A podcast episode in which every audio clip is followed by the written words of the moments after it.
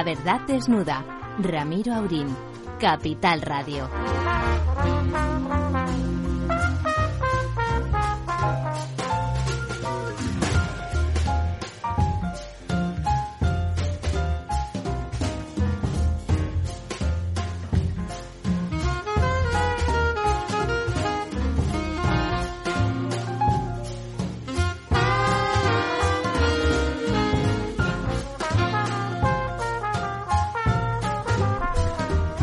Buenas noches, amigas y amigos. Aquí estamos, hechos unos fieras para desnudar la verdad. Don Ramón, qué elegante viene usted, hecho un pincelín. Muy elegante porque he estado en una conferencia de Marcelo Puyo en el despacho de, de Calvo Sotelo y Cremades, o a la inversa, y la verdad es que le he dicho a Marcelo al final, mira, me has despejado las últimas dudas que tenía sobre ti. Has estado magistral.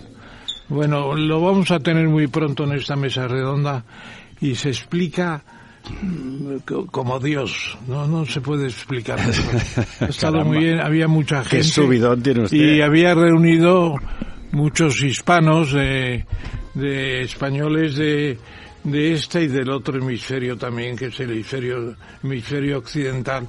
Iberoamérica, que dice, ¿Este de aquí? que dice, que dice Boris, Boris Sí, sí, sí, sí, Iberoamérica. Iberoamérica. Que por cierto, eh, estuvimos viendo la zarzuela, nos lo pasamos en grande. En grande. Nos morimos de la risa porque es una locura y es Una un locura. delirio, pero es muy divertida. ¿eh? Hay que. Y después nos tomamos Se lo recomendamos a ustedes. Unas croquetas y unas cervezas con Boris En el Manolo. Manolo. Sí, señor. Eh, Fantástico. La- todo lo que se diga eh, de esa de esa zarzuela es poco. Es difícil de explicar, ¿verdad? Es una locura muy divertida. O sea, se lo recomiendo a ustedes. Yo me reía como un carcamal allí, ja, ja, ja, a calzón quitado. y, y sobre todo la figura reina de, de toda la zarzuela es Isabel la Católica y luego la Presley. Bueno, salen muchos. Aquello es un... la Isabel la Católica la trata muy bien. Es un delirio de, de personajes y de, tal. Y, la, y luego como el montaje y la producción es del Teatro La Zarzuela, la verdad es que además de De alta que, calidad. de que el libreto es muy divertido y la música está muy bien, el, el montaje y la producción es extraordinario. Es- seguramente en la tournée eso adolecerá un poco porque es difícil tramoya y maquinaria tan fina como la que hay ahí en la, en la Zarzuela. Pero vamos, Mereció la pena. cuando tengan ocasión, vayan a verla porque pasarán un, un muy buen un muy buen rato. Realmente no sé si es zarzuela o no eso, pero es muy divertido. Es un musical español con un toque muy español, si es que eso es la zarzuela y la verdad es que vamos, se pasaron las dos horas en un plis plas. Eh. Don Lorenzo, Muy buenas noches. Que se Pues nos ha enrollado aquí el profesor. Tomando nota para, para coger entradas. sí, sí, ¿no? además con las niñas puede ir usted porque se partirá en el pecho, ¿no? Pues está bien. pues Hace, es que- Boris hace de presentación de, de presentador de Eurovisión Además, en esa fase con una chaqueta fantástica. que quieren conocer tradiciones. De hecho, hace poco me pidieron ir a los toros, lo cual me sorprendió. Pero bueno, es... es, es- ¿Has estado en los No, no he estado. Digo que mis hijas me pidieron. Yo- ¿no? yo los he No he visto. llegado, pero seguro que se lo propongo. O sea, están en esa fase de Sí, hombre. tradiciones. ¿no? Los he visto por la televisión en Telemadrid y me ha vuelto a conquistar ese paseillo, toda la, La parafernalia. la, la parafernalia de la fiesta.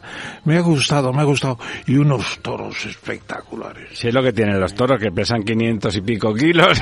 Creo que han mejorado Como mucho para las ponerse razas. delante. Han mejorado mucho las ratas, creo. Pues no sé, el otro Creo que día... los, ve, que los ve con buenos ojos. ¿eh?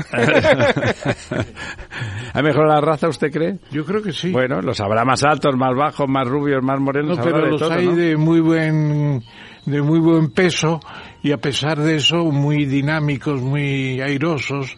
No, y la feria de Madrid, pues Al salir una- del Toril tienen una fuerza inconmensurable. No sé si este lunes era la, la corrida de Morante. No sé, un día No, de estos... Bueno, esa pasado. fue en la ya maestranza. fue, ya fue. No, no, ah, está, pues, pero ya venía En aquí no también. El día de San Isidro tiraron al picador el toro. Con ¿Ah, la sí? fuerza tiró. Yo no había. Y al caballo, ¿eh? El- Sí, sí, claro, es que el, to- el- si no cae el caballo, el picador, si no va, Ustedes- si no va un poco puesto. caballo, ¿eh? ¿Saben, saben ustedes quién defendió a los a los caballos de los toros? El, el general Primo de Rivera en su dictadura. porque eran decenas de caballos los que podían morir en una tarde.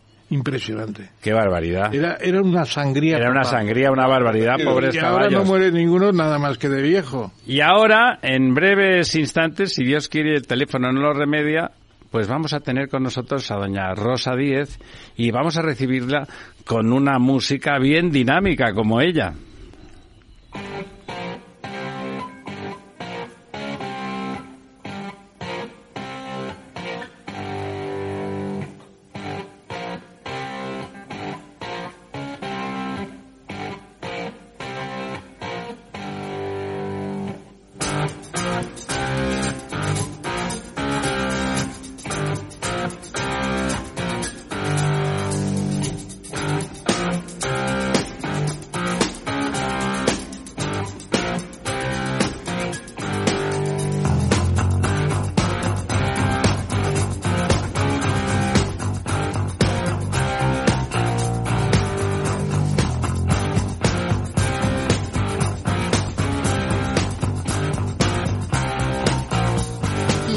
Desnuda. Capital Radio.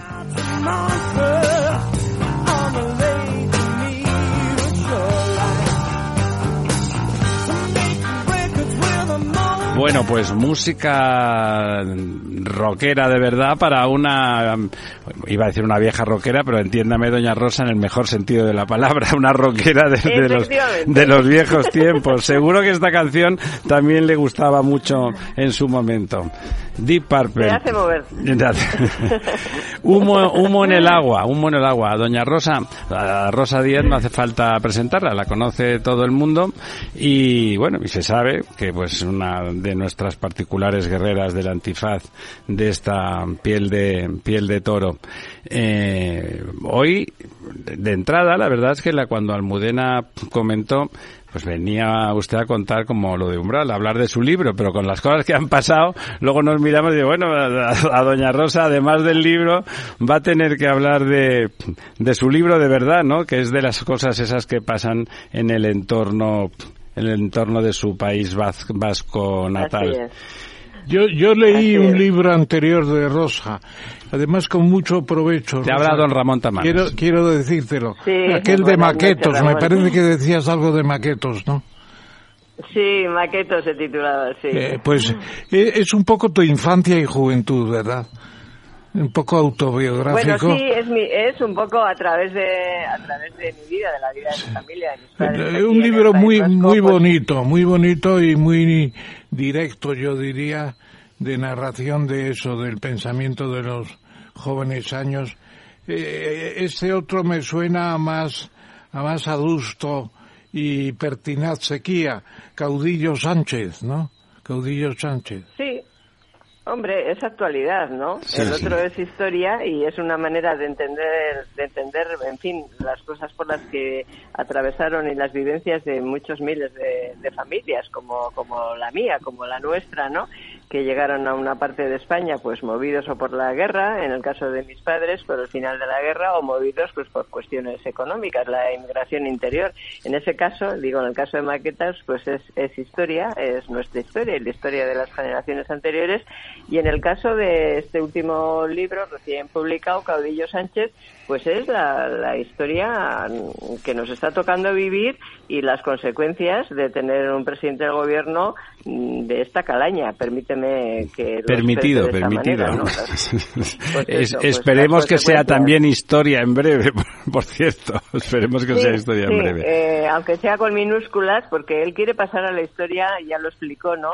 Con mayúsculas, ¿no? Entonces, bueno, no es que quiere pasar, es que es una de las cosas que yo recuerdo analizando su personalidad, porque la idea del libro era eh, era y es, eh, en fin, comprender cómo la pulsión que le mueve a este hombre tiene que ver no solamente con, en fin, con su ambición y con su, su única ideología que es el poder, sino que esto viene determinado por una desviación de la personalidad, por así decir, que está muy documentado desde un punto de vista psicológico, que, que es esa, esa unión entre eh, la personalidad maquiavélica, la personalidad narcisista y la personalidad eh, psicopática, ¿no? Que es lo que constituye la triada oscura, que en psicología pues se define así, ¿no? Entonces es esa forma de ser, esa personalidad suya, la que hay que comprender para, para entender y sobre todo para prevenirnos de, de, los desastres, ¿no? De lo que de lo que produce un individuo como este con eso con esa personalidad y al frente del gobierno de España, ¿no? Entonces bueno pues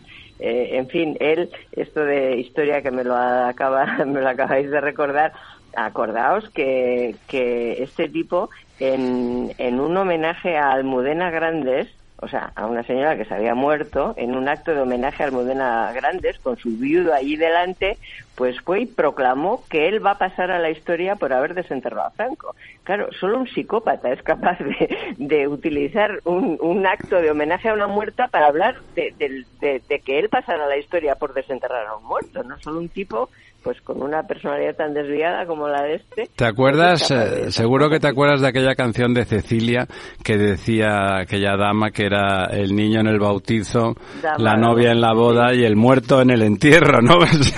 este este Sánchez sí, es un sí, poco pero así. Este es más. Pero lo de este es más, ¿verdad? Porque es esa es ese narcisismo que le hace, bueno, oye, Ramón eh, lo vio en el debate de la moción de censura, ¿no? Es, es esa personalidad narcisista Desde de un luego. tipo orgulloso eh, que se cree superior a, a, los demás, o sea, que, que cree que tiene, bueno, pues que él, él, en fin, es merecedor de un trato distinto porque se cree superior a, a los demás, un, con un estatus superior, con un poder ilimitado, o sea, porque a él no le digan, oiga, modere el tiempo, oiga, contésteme a lo que le pregunto, oiga, téngase. No, no, él tiene un poder limitado y actúa como le da la gana y mira con desprecio a todos los demás, ¿no? Entonces, bueno, pues eso, es, es este narciso psicópata eh, que a ver que no es un insulto que no no es, una descripción es una descripción no, claro, no digas, no digas porque... que no es un insulto es un diagnóstico. Eso eso exactamente es un diagnóstico porque lo de este lo de lo de Sánchez y ese y por eso él pues eh, ha ido llegando hasta donde ha llegado porque normalmente la gente que está en sus oponentes políticos, oye, reaccionan pues pues con normalidad, vamos a decir, o sea, es que tú no puedes reaccionar como reacciona él. Y claro, no eres eso. Tratas de comprender y de contestar, pues con, en fin, con con, eh, con los clichés, vamos a decir así, normales del debate político y tal, pero claro, eh, los politólogos, los prescriptores de opinión, ¿cuántas veces hemos oído desde que lo conocemos en la vida pública española? No, no lo hará ante cualquier no, no, esto no lo va a hacer. Y siempre lo hace, porque el que está enfrente cree que es incapaz de, de, de hacer determinadas cosas y él no solo es que no tenga límites a la hora de, de hacer acuerdos con, con, lo más execrable de, de, la sociedad y de la política española, como, como, en fin, hemos vuelto a ver estos días, sino que, que es que la falta de, escrúpulos le lleva, eh, como él solo piensa en, en, su interés personal, propio de un maquiavelo, tomar decisiones pensando solo en, en su interés personal, pues, pues en fin, eh, hace que los que estén enfrente se, se desarmen porque dicen, bueno, ¿cómo es posible este tipo? Bueno, pues es posible. Fíjate con lo que ha pasado estos días, que hoy vuelve en el Congreso de los Diputados a decirle a la portavoz de Bildu espero que nos apoyen. Es Bildu. O sea, no es la Bildu la que le dice a él. No, él va y le dice, sí, seguiremos, no sé qué, y espero que nos sigan apoyando. Bueno, sí, sí, sí. Tipo, Tú, tú, tú no, no, has pensado... No está dentro de lo normal. Sí, sí, que hay de lo mío. ¿No has pensado, Rosa, en el título te has decidido por la palabra caudillo? Ya nos explicarás. Yo en la moción de censura que has citado me permití llamarle autócrata. La autocracia claro. les duele mucho la palabra autocracial. El caudillo viene un poco más de lejos, lo ven como una cosa histórica de Bueno, Franco. porque no entiende mucho el significado Pero de no la está palabra. mal, no está mal porque efectivamente tanto que odia a Franco no puede vivir sin Franco si no lo Eso menciona, si no lo desentierra tres veces, como parece que tiene proyecto, pero es la autocracia lo que está creando él. Eh, Sin se ha duda, apoderado. La, la palabra autocracia es una palabra, eh, Ramón, perfecta. O sea, Sí. realmente, en términos políticos, muy, defini- muy definitoria del personaje.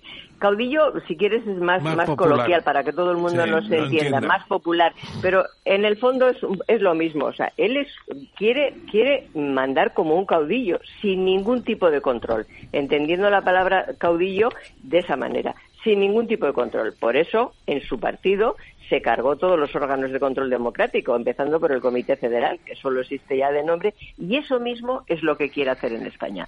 De hecho, cerró inconstitucionalmente el Congreso de los Diputados, lleva eh, todo lo que puede, lo lleva al margen de proyectos de ley para evitar informes de los órganos, informes preceptivos de los de los órganos que tienen que, que informar, eh, gobierna, por decir gobierna cuando aprueba eh, leyes a través de decretos ley. ¿Por qué? Porque, eh, bueno, quiere parasitar y parasita la mayor parte de todo lo que ha podido todas las instituciones. ¿Para qué?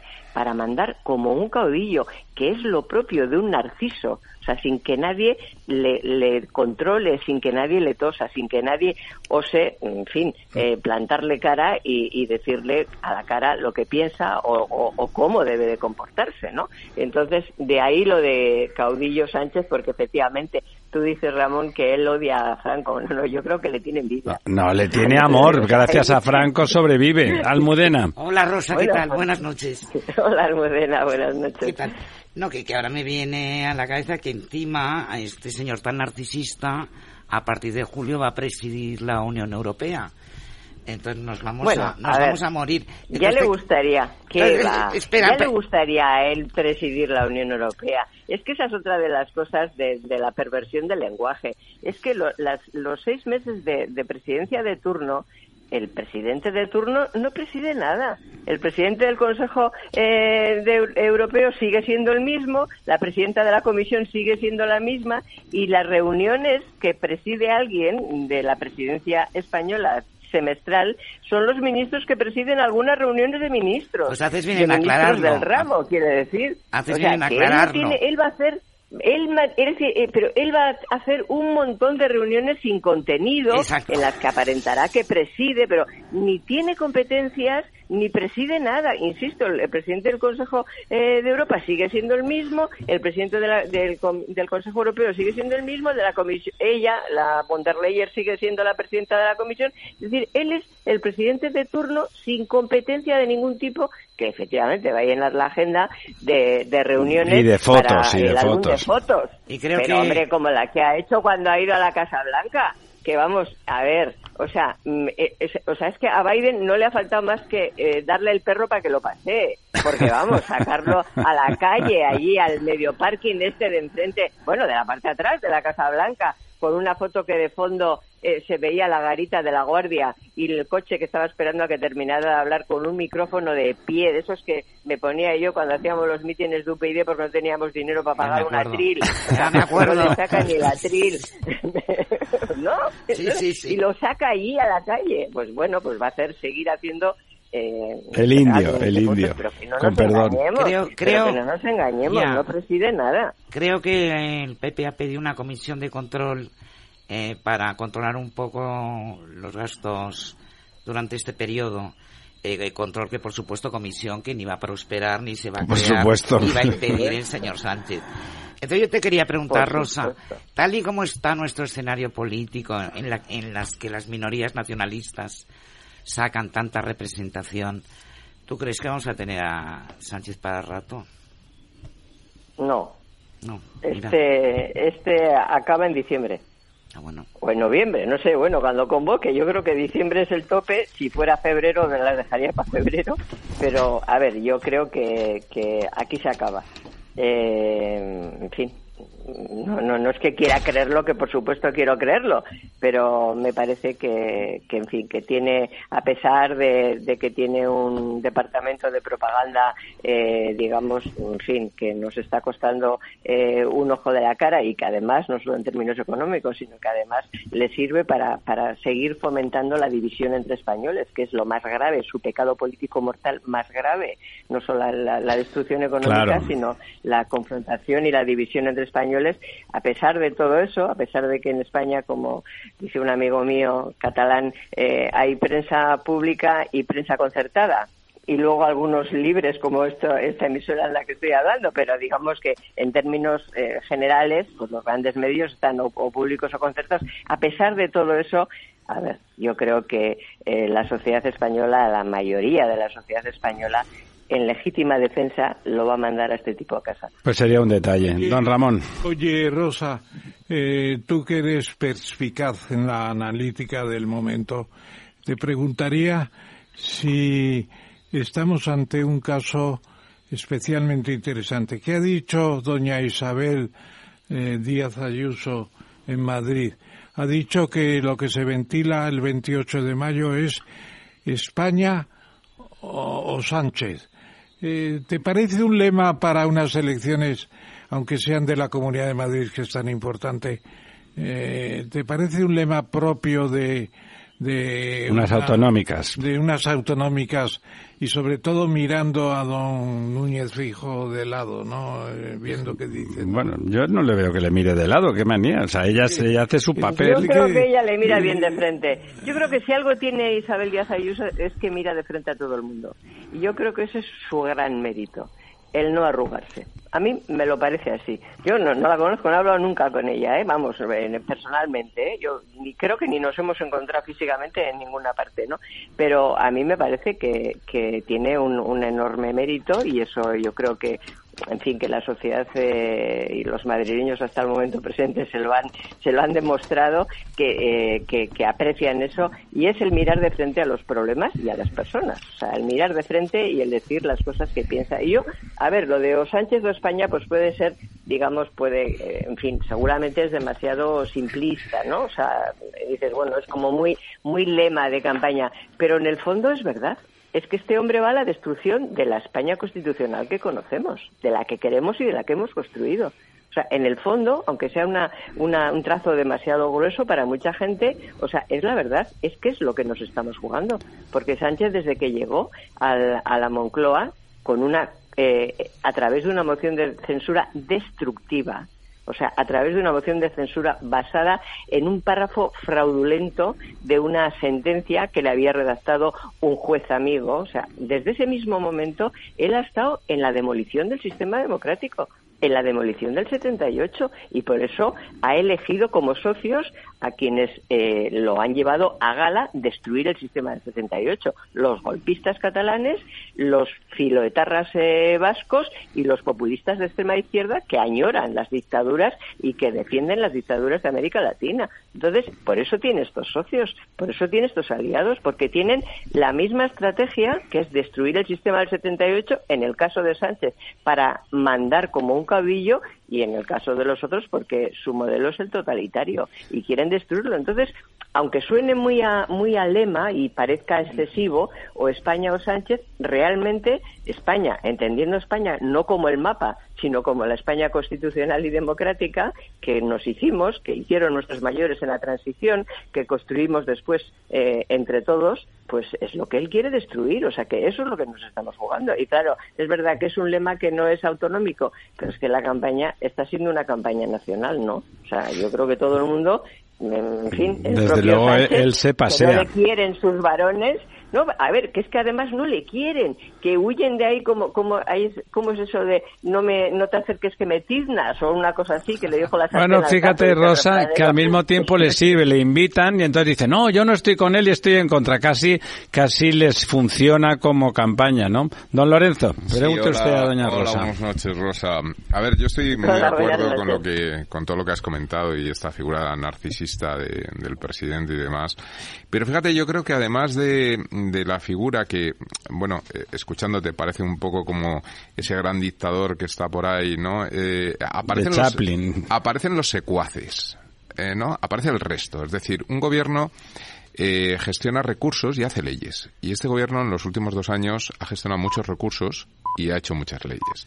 Y el problema es que eso perdura y eso queda ahí. Es decir, estoy de acuerdo contigo con que el señor Pedro Sánchez no va a repetir, no, no va a haber esa opción yo creo que, que la situación está en un punto muy muy crítico. Según Tezanos va a arrasar, pero, bueno. Pero eh, me parece que no es no es no es la referencia, ¿no?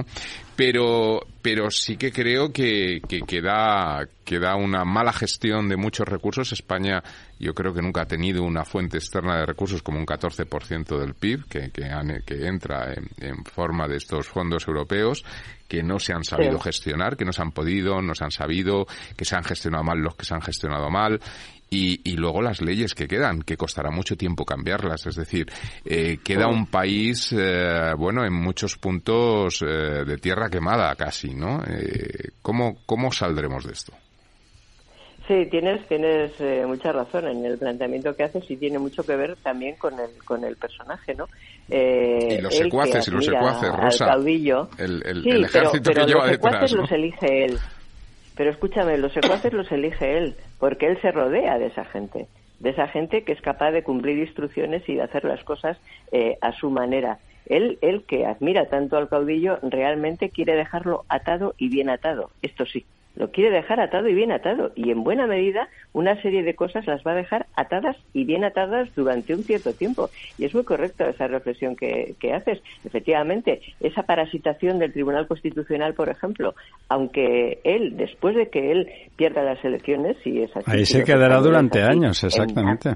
Ahí, claro, bueno, eh, va a haber que hacer mucho trabajo para ir desmontando todo este entramado que él ha, ido montando durante este tiempo, que no va a ser solo lo económico, o sea, sería sería un, una vamos, sería una tragedia que, quien le sustituyera pensara que solo es la economía lo que hay que arreglar, porque efectivamente la economía hay que arreglarla, tú lo, has dicho muy bien. Entran, mm, en fin, nunca jamás ha estado eh, nuestro país más regado de, fondos. En otras crisis económicas lo que ha hecho Europa ha sido cerrar el grifo. En esta ha hecho todo lo contrario porque le afectaba a toda Europa. Y claro, ese dinero no se está invirtiendo eh, en la economía española, no se está invirtiendo eh, estratégicamente para cambiar nuestro sistema económico, para, para eh, hacer al país más competitivo, haciendo más competitivas a las empresas. No, no, se está malgastando y se está guardando en dinero para dar dádivas y para repartir y para, y para fidelizar el voto. Pero de la crisis económica, de todo este agujero, saldremos más bien pronto que tarde. Costará, no digo que no, ¿eh? Pero de, esto saldremos. Ahora, de esta crisis política y de valores, de esta destrucción que él ha provocado, de esta, de esta ruptura de la convivencia entre, entre españoles, de estas leyes eh, ideológicas hechas para, hechas para romper para romper todo, todos los estamentos democráticos de España, todo lo que se había tramado desde que se aprobó la Constitución, de eso nos costará mucho más tiempo salir y necesitaremos un gobierno valiente, o sea, que, que tenga, en fin, que tenga claro que tiene que cambiar de fondo, o sea, que no solo es la economía, que es la política con mayúsculas, que, que es recuperar los valores, que es, en fin, hacer, eh, empezar a coser todo lo que este hombre ha descosido. Efectivamente, en el Constitucional estos, los Pumpido y compañía, tienen unos cuantos años por delante, pero es que se pueden hacer leyes que cambien las que están en vigor en este momento y hay que hacerlas los tres primeros meses de la legislatura.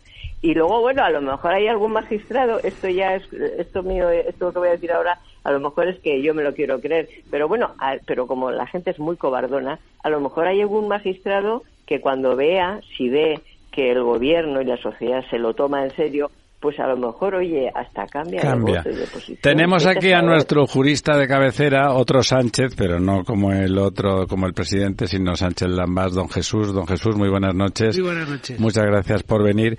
Eh, ¿Le parece, como dice Rosa, que va a ser complicado desmontar el andamiaje, en este caso el jurídico, el constitucional, esas fiscalías, toda, toda esa estructura de, de desmontaje del, del poder judicial? Que es lo que se ha hecho. Poder en, el sentido constitucional de ese tercer poder que prácticamente se ha convertido en un poder subalterno. Bueno, tengan en cuenta que el Tribunal Constitucional es un órgano solo para políticos, porque a los ciudadanos les expulsan de allí, es decir, inadmiten sistemáticamente los recursos y, por lo tanto, es un tribunal que, de gran medida, una vez que se ha desarrollado la Constitución y los principios que en los años 80 Paco Rubio Llorente y otros grandes juristas, eh, como el siempre añorado Paco Tomás y Valiente, que perdió la vida en, en la defensa de las libertades y de los derechos de los ciudadanos a manos de ETA, pues ya esa labor ya la ha hecho y los recursos de amparo los desestima, los inadmite, los en fin, pero hablo de, sistemáticamente, sí. Y además te ponen una multa. Además, por llamar esa idea de que la justicia es gratuita, menos si vas al Tribunal Constitucional porque te ponen una multa. O sea, no des trabajo y no molestes. Entonces, eh, el Tribunal Constitucional ya no tiene esa incidencia. Sí, podrá ser en el ámbito político con las leyes, pero la verdad es que las experiencias de cambios de gobierno, cuando eh, cambió la UCD, el Partido Socialista, el Partido Popular, eh, el Partido Socialista de nuevo, otra vez el Partido Popular, los cambios se pudieron hacer y no fueron eh, el ámbito de la, del Tribunal Constitucional, salvo en cuestiones anecdóticas, en la vida de los ciudadanos y en la economía del país, no ha tenido una eh, extraordinaria incidencia. Ya, pero eh, eso, que dices es verdad. Eso que dices es verdad, pero es que nunca ha habido un tribunal constitucional tan sectarizado como esto, como este, reconócemelo. A ver, eh, no ha habido, yo no conozco en la historia del constitucional, ha habido muchas veces de 5 a 6 y tal, en fin, eh, yo qué sé, por ejemplo, la legalización de las últimas candidaturas en el 2011 de Bildu y todas sus marcas, pues fue 5 a 6 y eh, ha habido cosas de esas. Pero, a ver, un tribunal constitucional que como acaba de hacer este, el tribunal de proclame derechos nuevos, como en la sentencia de, sobre la ley del aborto, es una cosa inaudita, reconócemelo. O sea, es que se ha, se ha convertido en un órgano constituyente. ¿Lo reconoce usted, don Jesús, lo, que le está diciendo doña Rosa? Cuando se desarrolla el Tribunal Constitucional se pensó en el modelo alemán eh, y cuando tú hablas con los juristas alemanes se quedan muy sorprendidos porque hay una perversión tremenda que no es solo de ahora. Eh, este, este, pecado es de la clase política, eh, que es la tentación de nombrar jueces de, en vez de personas de prestigio, eh, juristas, oh. académicos, jueces, abogados mm, de calidad y, personas que ya están con el sol a la espalda, que, les, que, son, que se han liberado de las cargas mundanas y que tienen una libertad de, criterio casi insolente, que es lo que debe de ser. A eso no les debe de molestar mucho, don Jesús entonces acuden a esta cosa de, de, nombrar a los de un lado, a los del otro, y es un pecado en el que incurren todas las formaciones políticas, lamentablemente. Es posible que ahora vivamos eh, un escenario de esa naturaleza. El anterior eh, tampoco tenía, en fin, eh, un currículum espectacular en cuanto a especialistas en la materia. Es decir, es un pecado del sistema, del modelo. No puede haber ni en el Tribunal Constitucional ni en el Consejo del Poder Judicial, que no es un órgano judicial, pero bueno, es el, la oh. policía de los jueces, eh, gente nombrada por su afinidad política, sino solo y exclusivamente por su calidad, por una obra publicada, por una vida desarrollada. una, trayectoria profesional. Que les, que les, avale y les acredite. Y todo lo demás es insultante. Insultan a la sociedad y nos tratan como los que somos, súbditos pero no es un, no, si me, si me permite, no, es una, no es un, no es una, eh, un pecado de, de, en fin, de nuestro sistema democrático, no, es un pecado de nuestros políticos, entre los que, en fin, de los que yo he formado parte activa institucionalmente, es un pecado de los políticos, porque tú has citado el Tribunal Constitucional alemán. Eh, a ver, en el Tribunal Constitucional alemán se puede incluso, hay magistrados que están afiliados a partidos políticos, cosa que aquí la ley impide pero están afiliados, pero es que eh, no se comportan como si fueran afiliados de un partido político, porque tienen respeto por las instituciones democráticas y por el propio tribunal. Y aquí no lo tienen ni quien los nombra ni ellos, porque eh, como, como acababa de comentar, es que en la última en la sentencia de, la ley del aborto, o sea, es que llega a decir el Tribunal Constitucional que se ha constituido un, nuevo derecho. O sea, pero es que un tribunal ni una ley, eh, tú lo sabes bien, mm, puede constituir derechos nuevos. Eso le corresponde solo, está, solo lo puede hacer la Constitución, porque quien proclama derechos nuevos puede suspenderlos. Pero fíjese, o sea, Rosa, que de la misma manera. Que eso, que eso es tan así que, en realidad, cuando los tribunales crean derecho, se vuelve al, al antiguo régimen y que mejor lo explicaba era Montesquieu. Decía que solo los jueces en Francia hacían derecho.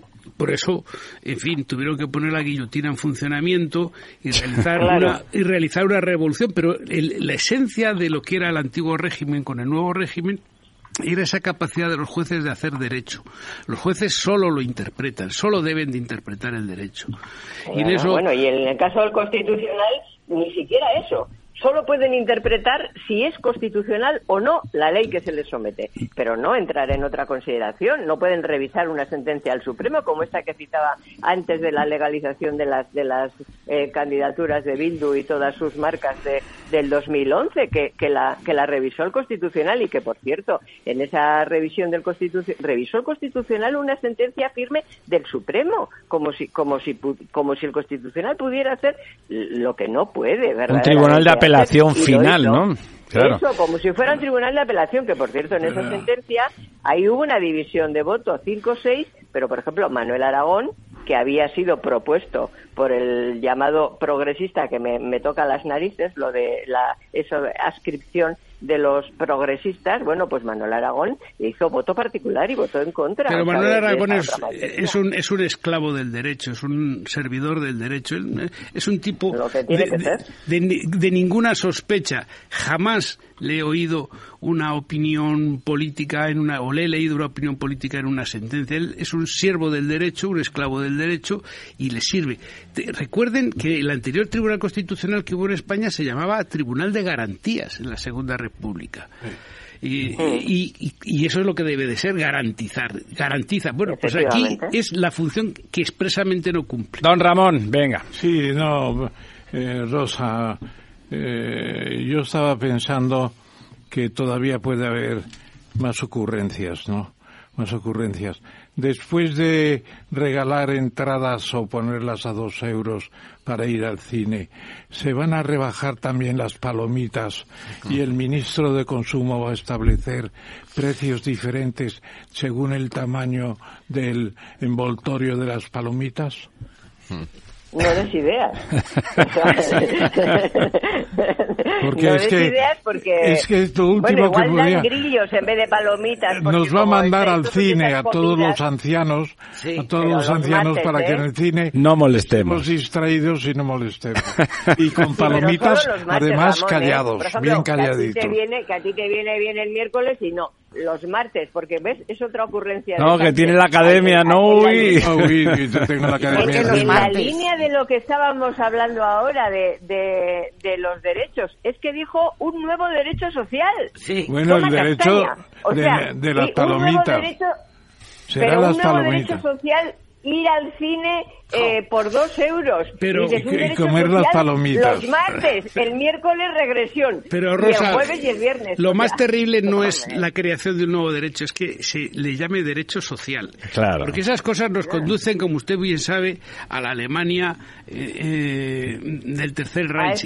Ahí, ahí se A construyeron los primeros, ahí se construyeron los primeros derechos sociales. Por eso se cargaron la República de Weimar. Por la construcción de los derechos sociales, el paso siguiente es el uso alternativo del derecho y luego, pues lo mejor, que ya lo explicó Ortega y Gasset. Pero eso es los señores de Podemos lo tienen a gala. usted que el derecho a comer palomitas es un derecho importante Está- también. yo- Social, yo social. Yo no se lo recomiendo por, para ir al cine. Engorda, ¿eh? por su colesterol, don Ramón, pero en todo caso, como decía Ortega en aquellos años aciagos de 1936, a lo mejor es el momento adecuado de, de- de que lo único serio que se puede hacer en España son las maletas. Son las maletas, sí. No, No, no, ni, nada ni- de, ni se nos nada ocurra. de maletas. De hecho, nada, Yo me ¿eh? quedo, De hecho, yo nada. me quedo. Que no hemos luchado tanto para que un tipo como este... Naturalmente, a ver, muy que- bien, que- que Rosa. no, que no, que no. De ¿Dónde hay que hecho, nada. votarte? O sea, para- Bueno, bueno, bueno, para que nos eche de, nuestra casa un tipo como este, que se vaya a él, hombre. Naturalmente. O sea, no, no. Sí, lo que pasa que fíjate que este que es bastante iletrado en muchas cosas, toda esa estructura de generar el enemigo, todo ese laclauavismo, porque es verdad que los de Podemos, con que está muy argentinizado, que la gente no, no sabe eso, pero es, siguen, los de Podemos seguían muy, muy casi al pie de la letra, casi con, con, con subrayados los manuales de la clau. Y este lo que hace es que es un copión estupendo, y entonces ha pensado, uy, esto funciona, ¿no? Y ha generado lo de generar enemigos, eso que decías tú de la división, es el manual del populismo argentino, el teórico, no el peronismo así grosero, sino el, fino, ¿no? El elaborado, el que se hace con plan, con, con papel y bolígrafo, ¿no? ¿y qué películas? en España lo empezó, en España lo empezó Zapatero. Sí. O sea, que es que hay que hay que recordar que ¿Y fue qué películas? el que, ¿Y qué películas van a poner los días de entrada? Estás preocupado con el cine, ¿eh? Ah, lo que el viento se llevó o la maté porque era mía. Uy, no, yo creo que pondrán cine, cine. Cuidado con el título, ¿eh? La maté porque era mía, cuidado. Pornográfico, ¿no? No, no, no, pero fíjate, ah, tú que has citado lo que el viento se llevó, y yo, yo en el libro, es que yo en el libro hablo de, cito lo de que el viento se llevó ¿Ah, el, caudillo Sánchez.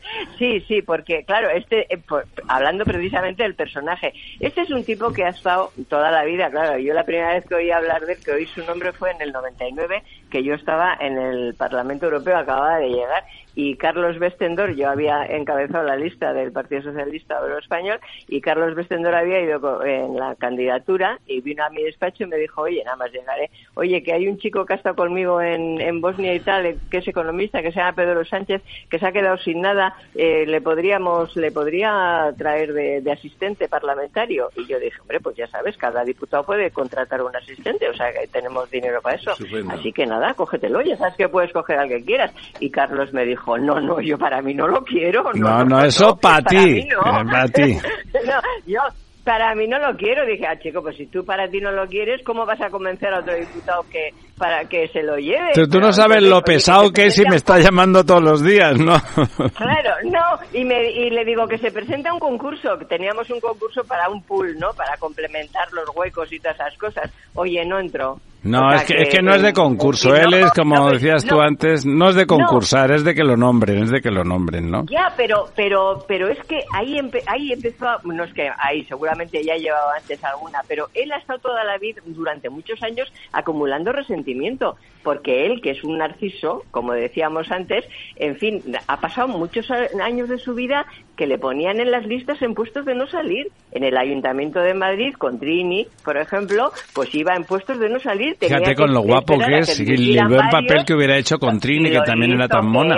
no, no, pero tenía que esperar a que dimitieran varios para entrar en las en el Congreso de los Diputados durante las dos legislaturas que yo estuve desde el 2008 hasta el 2016 es que él no entraba al, cabo de dos años cuando iban dimitiendo gente porque no le ponían en puesto de salir. Ha sido el primer fijo discontinuo del PSOE o sea toda la vida ha estado en eso acumulando el resentimiento y entonces él ahora que ya ha llegado desde que llegó él va por la vida que es lo que iba a decir de lo que el viento se llevó él va por la vida al grito de Tara. Eh, a Dios pongo por testigo que no volvería a pasar hambre. no, vamos, que no va a pasar hambre, desde luego, no, no, eso seguro. Ni sed, ni sed, porque parece que los, las compras de vino para el Falcon son notables. Oye, eh, estábamos hablando, además también nos acompañaba Jesús justamente para hablar de la movida Bildu, eh, ya sabes, eh, las listas llenas, no solamente de, de exconvictos, que eso no le tiene que extrañar a nadie, porque el señor Otegui, eh, según dijo aquí hace como un año el señor Javier Ruiz Pérez, que, que fue su secuestrador, lo dijo a él personalmente, o sea, y estuvo condenado, estuvo condenado por por perteneciente a banda armada, o sea que por pertenecer no, sino que además había gente con delitos de, de sangre. Eh, legalmente, eh, Jesús, antes de dar la palabra política a Doña Rosa, legalmente, más allá del tema de la ilegalización, que es un tema de un calado político, digamos, distinto, podíamos, tenemos derecho los españoles a exigir que no haya exdelincuentes graves de, con, con, pues eso, con delitos, gente que ha matado a una, dos y tres personas en las listas electorales? Pues se puede articular, no digo que esté claro, se puede articular una, una línea. Lamentablemente no. El modelo mm, está calcado del sistema eh, irlandés y les hemos visto, porque allí también hubo muertos, eh, les hemos visto en, en, los órganos parlamentarios y incluso en, instituciones políticas y del ejecutivo. Eh, lamentablemente no es un valor moral existe un derecho natural y dentro del derecho natural existe un principio de valor moral que es el, el, no ofender a las víctimas. Es decir, probablemente, aunque los sistemas penales están diseñados para la reeducación, o esa es la idea que dirige el sistema penal sancionador, pues debería de existir una educación que incorporase esos derechos naturales como es no agredir o no ofender a las víctimas. Pero aquí las víctimas es en un sentido amplio. Son, por supuesto, los deudos de, o incluso los heridos, las personas que han sobrevivido a esas cosas terroríficas que, que ocuparon la vida española tanto tiempo, pero también somos el conjunto de la sociedad. Al conjunto de la sociedad le, le ofende y le agrede eh, esa decisión eh, y esas situaciones no deberían de darse eh, basadas en esos principios, pero me temo que en el ámbito del derecho ni el legislador nacional ni los legisladores europeos han sido especialmente cuidadosos. Siempre ha triunfado en esa cosa pragmática que tiene la política la idea de que eh, mejor que bajen al valle y no que se vayan a la montaña, que se vayan a la cárcel, ¿no? Que se vaya, que sé yo, bueno, pero ellos ya han cumplido sus penas, no se pueden ir a la cárcel, ya han cumplido sus penas. Entonces se piensa que eso forma parte de la reeducación. Yo no lo comparto, creo que es un error y creo que es un mal ejemplo, sobre todo un ejemplo para la sociedad y para la gente joven. Eh, que estas cosas, más allá de la condena penal, no tienen consecuencias. En una sociedad madura y más equilibrada eh, no pasaría, pero eh, aquí ocurre. De todas formas, y mire que en aquellos años el legislador estuvo pendiente y ocupado en que cuando se produjesen las ilegalizaciones, en una época en que había un cierto funcionamiento del pacto antiterrorista y se intentó eh, poner todas las trabas posibles, pero esta materia, claro, no la pudieron restringir porque una vez que ha cumplido la pena, si es que las han cumplido íntegramente, extremo que yo desconozco, eh, mm, solamente se puede apelar al ámbito de la convivencia y a los principios y valores morales. Don Ramón, ¿qué quiere usted decir? Yo coincido, coincido en eso, porque en las sentencias que están por ahí naturalmente, de la casi cuarentena de antiguos etarras, pues se puede decir... 44. 44, más que treintena, 44. Pues se puede decir que la habilitación pues ya ha sido eh, ultimada, están en periodo hábil otra vez, etcétera, y técnicamente eh, la ley no obliga, pero yo creo que aquí es un derecho natural. Derecho natural de no estar gobernados por personas que han estado años en la cárcel pagando no todo, sino una parte solo de sus responsabilidades, etcétera. Sobre todo los que tienen delitos de asesinato. Delitos de asesinato es intolerable. sobre todo en, tiempos de paz, don, don Ramón. Porque estas cosas cuando han ocurrido después de una guerra, ha habido siempre grupos partisanos, grupos, en fin, y, Pero esto no fue después de una guerra. Esto ha sido en un periodo constitucional. Y constituyente. Y, bueno, constituyente y constitucional. Rosa. Yo creo que la cuestión es justamente, la cuestión es justamente esta. Primero, eh, ETA es una organización, digo es porque ETA no se ha disuelto. O sea, estos que, que dicen eh, ETA ya no existe, perdona, ETA existe, no se ha disuelto. O sea, no, ETA no mata hoy. Es ETA, es ETA, político y no ETA, y no ETA militar. No, no, es ETA, ETA. O sea, ETA existe. O sea, ETA no, no se ha disuelto. O sea, no, vamos, quizá no es muy importante, pero bueno, digo para el discurso, de ETA ya no existe, perdona, ETA existe. Y ETA eh, eh, mató durante el franquismo, durante la dictadura, eh, empezó en los sesenta y tantos, cuando la dictadura ya, en fin, era lo que se Estaba en decadencia, sí. llamar blanda. ETA, ETA mató durante la dictadura a cuarenta y tantos españoles hasta 857 los asesinó durante la democracia y contra la democracia, porque el proyecto totalitario de ETA no puede convivir con un sistema democrático. Y entonces asesinó para tratar de impedir que triunfara la democracia. Primera cuestión. Por tanto, ETA es una organización política, una, una organización terrorista con objetivos políticos para que su objetivo político era destruir la democracia. Luego, lo que decías, efectivamente, ¿pueden ir en las listas cuando han cumplido las penas y han sido habilitados? Pues hombre, poder pueden, no es obligatorio, poder pueden. Una sociedad madura, decías eh, Jesús, creo, no, no, una sociedad madura, eh, pues eh, no, no, los pondría. Es que una sociedad madura en España, que no somos una sociedad especialmente madura porque somos una democracia muy joven y en fin, todas estas cosas que ya. Y una pandilla, una pandilla. es que no pone, no ponen pederastas en las listas los partidos políticos. O sea, imagínate tú que ahora pusieran los partidos políticos un montón de pederastas en las Como decías tú antes, Rosa, no des ideas. No, no, no, de de mujeres. No, ¿por qué ponen, por qué pone un partido político que se llama Bildu a terroristas en las listas? Para que se note quién manda. Para marcar paquete, claro. El gobierno de la nación y porque el gobierno de la nación lleva años blanqueándolos porque lleva años blanqueándolos, haciéndonos creer a todos que son como nosotros, o sea, que son un partido político más. Y no, no solamente es indecente, es ilegítimo. Es indecente, por supuesto, llevar terroristas en las listas, porque no son exterroristas, son terroristas. Todos ellos, los 44, han sido condenados por terrorismo, unos por delitos de sangre y otros por formar parte de la organización terrorista que organizaba atentados que producían delitos de sangre, muertos y, bueno, y porque, eh, eh, en fin, no, no, no, voy no vamos a contar la historia que hemos sufrido. O sea, no, son antiguos terroristas, son Oye, Rosa, Rosa, mira, hay una lectura que son los periódicos de estos días y me permitís medio segundo para decir titulares un enorme ejercicio de cinismo de Bildu tolerado por el gobierno, tolerado en principio a tope.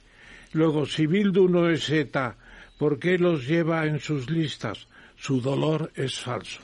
Y luego hay que decir también, es hora de pedir el voto de, Chapote. Lo dice Jorge Bustos, por ejemplo. Pero si me permite, don Ramón, que bueno, lo que pasa es que Chapote, Chapote ya no va a votar a, es la prensa. Claro. ya tiene sus listas, Sánchez opta para votar. por proteger los pactos con Bildu. Dos de los siete terroristas tenían casi segura la elección. Los exetarras con delitos de sangre renuncian a ser concejales. Renuncian nominalmente. Qué bien. Nominalmente, además, ya veremos. Ya veremos.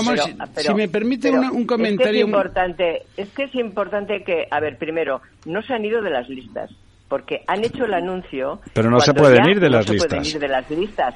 Sus abogados lo saben, o sea, cuando no se puede ir, dice, no, y no vamos y no vamos a coger, ya no se puede correr turno. O sea, ya ya se ha terminado el plazo, por eso lo han hecho ahora. O sea, que el que coja la papeleta de Bildu cogerá la papeleta con los 44, o sea, en, repartidos, o sea, también con los que están condenados por delitos de por delitos de sangre. ¿eh? Pero hay una con todos, porque todos.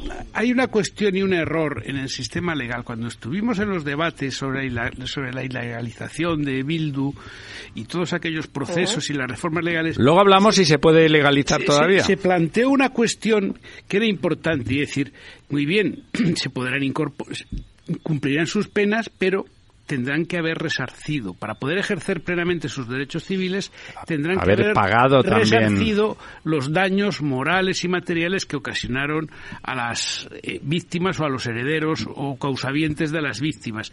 Porque el daño a la sociedad es la pena, eh, pero el daño a esas víctimas tiene que ser para. Entonces, hubo voces de juristas muy eh, peculiares, y no voy a dar nombres porque alguno es muy conocido, que decían que no, porque eso sería como agravar eh, el delito por, por la posición económica, por la solvencia, pero claro, hay gente a la que no se le ha reparado el daño material o la consecuencia material que los jueces, en la que los jueces, en ese proceso integrador que tienen como misión, eh, convierten el daño moral. Dice, el daño moral vale tanto, la pecunia doloris, dice, vale tanto, y eso no se ha pagado. Claro. A mí, me informa... más que eso, en España, en España, en este momento, hay 352 crímenes de ETA sin juzgar. 352 crímenes de ETA de 857 que no han sido juzgados. O sea, ¿puede un partido político llevar, pues normal, llevar en las listas a asesinos, a terroristas, en un país en el que hay 357 crímenes que no han sido juzgados? ¿Puede una sociedad soportar eso? ¿Puede una sociedad democrática soportar que su gobierno considere a ese partido un partido progresista que está en el aparato del Estado, hasta en el CNI, ¿eh? o sea, que está en el aparato del Estado y con quien pacta las leyes más importantes, empezando por la de presupuestos, siguiendo por la de vivienda, a quien le encargó precisamente que la presentara, debe ser porque le pagan la vivienda en la Moncloa a Sánchez, y siguiendo por el resto de las leyes. O sea, no, una sociedad decente no puede soportar eso. Que en un país en el que hay todavía 357 crímenes que no han sido juzgados, familias que no han podido hacer el duelo, ese partido político forme parte del entramado institucional del Estado y sea socio del gobierno de la nación. Eso no se puede soportar. Esto es una infamia. Y, no es que sea una infamia de la que es protagonista Bildu, porque de Bildu no se puede esperar nada. Es una infamia de la que es protagonista Pedro Sánchez y el Partido y su gobierno, y su gobierno. Español. Oye, ¿y no habrá un último subterfugio de Bildu, etcétera, diciendo van las listas como están, pero con el compromiso de que si salen los diputados que están en la situación que inconveniente, nosotros los, los retiramos. Eso es lo que han dicho. que corra la... Eso es lo que han dicho. Ya lo han dicho, claro, claro, eso ya está dicho. Eso es lo que han dicho. Es que las listas van como están porque no las pueden cambiar. Exactamente, pero no, está no estaba tan claro. No, estaba no, no, lo han dicho, pero da igual, porque si, si no lo quieren cumplir, no tienen por qué cumplirlo. Que parecía que se iban a modificar las listas. No, no. No se pueden modificar La cuestión es que puede una sociedad soportar que vayan, a ver, tú, o sea, aunque sea legal, ¿eh? aunque sea legal, a ti, ¿hay algún padre en este país que eh, siendo legal le parecería legítimo, normal y decente que el profesor de su hijo fuera un pederasta que ya ha salido de la cárcel? No, que no lo soportaríamos. ¿No, pueden impugnarse las listas por el Partido Popular, por ejemplo?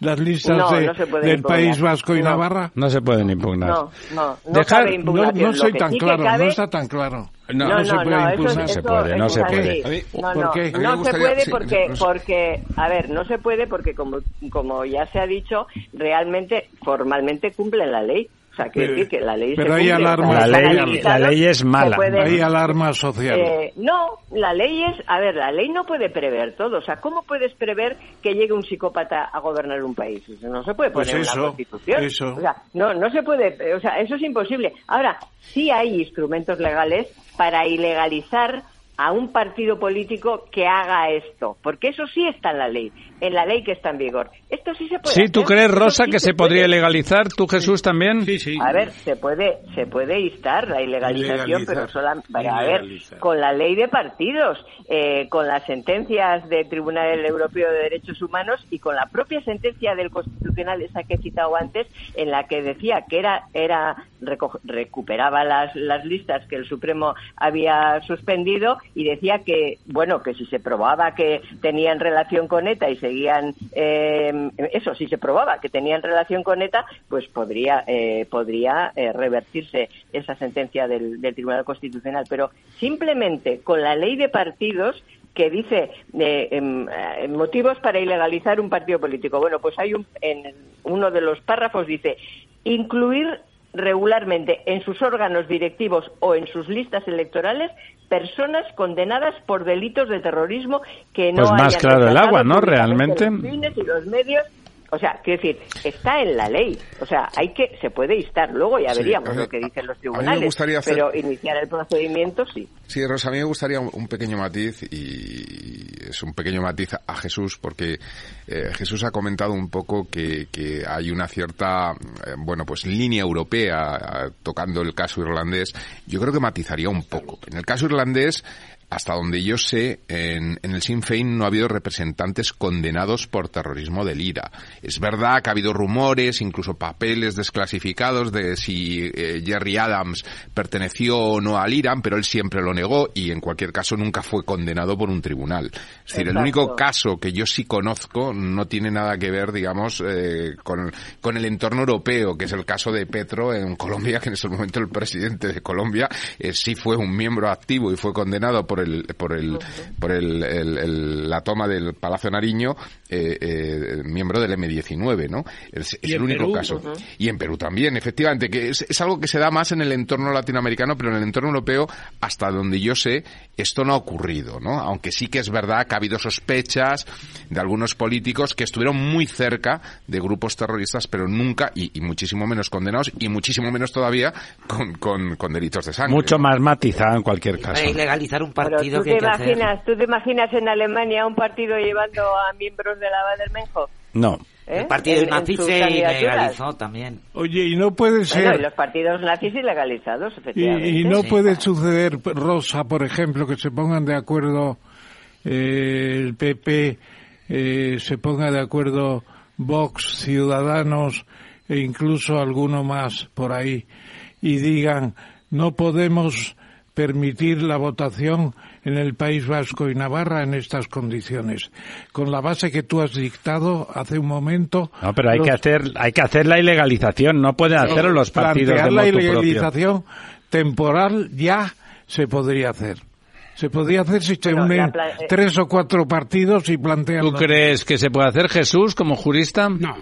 No, en absoluto. no, por lo menos intentarlo. Es que no tienen esa competencia, es que no tienen intentarlo. pero sería ilegal. Sería ilegal, claro, sería un golpe de Estado. intentarlo ya sería muy serio. Pero hay, un, hay, hay, un, hay unos órganos que además tienen carácter de órganos judiciales que velan por los procesos electorales. Y, y, esa competencia no la tiene el Parlamento.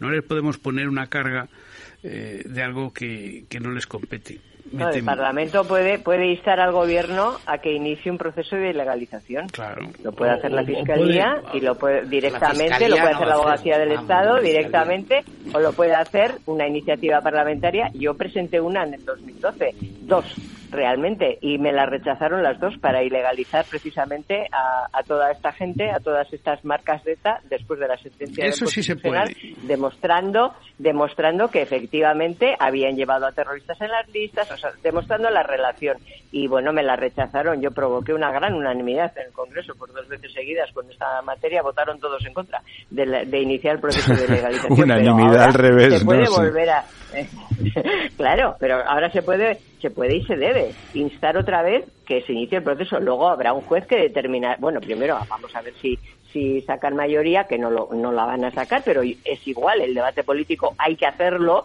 porque, porque hay que retratar a la gente y hay que dar argumentos y hay que hacer pedagogía democrática.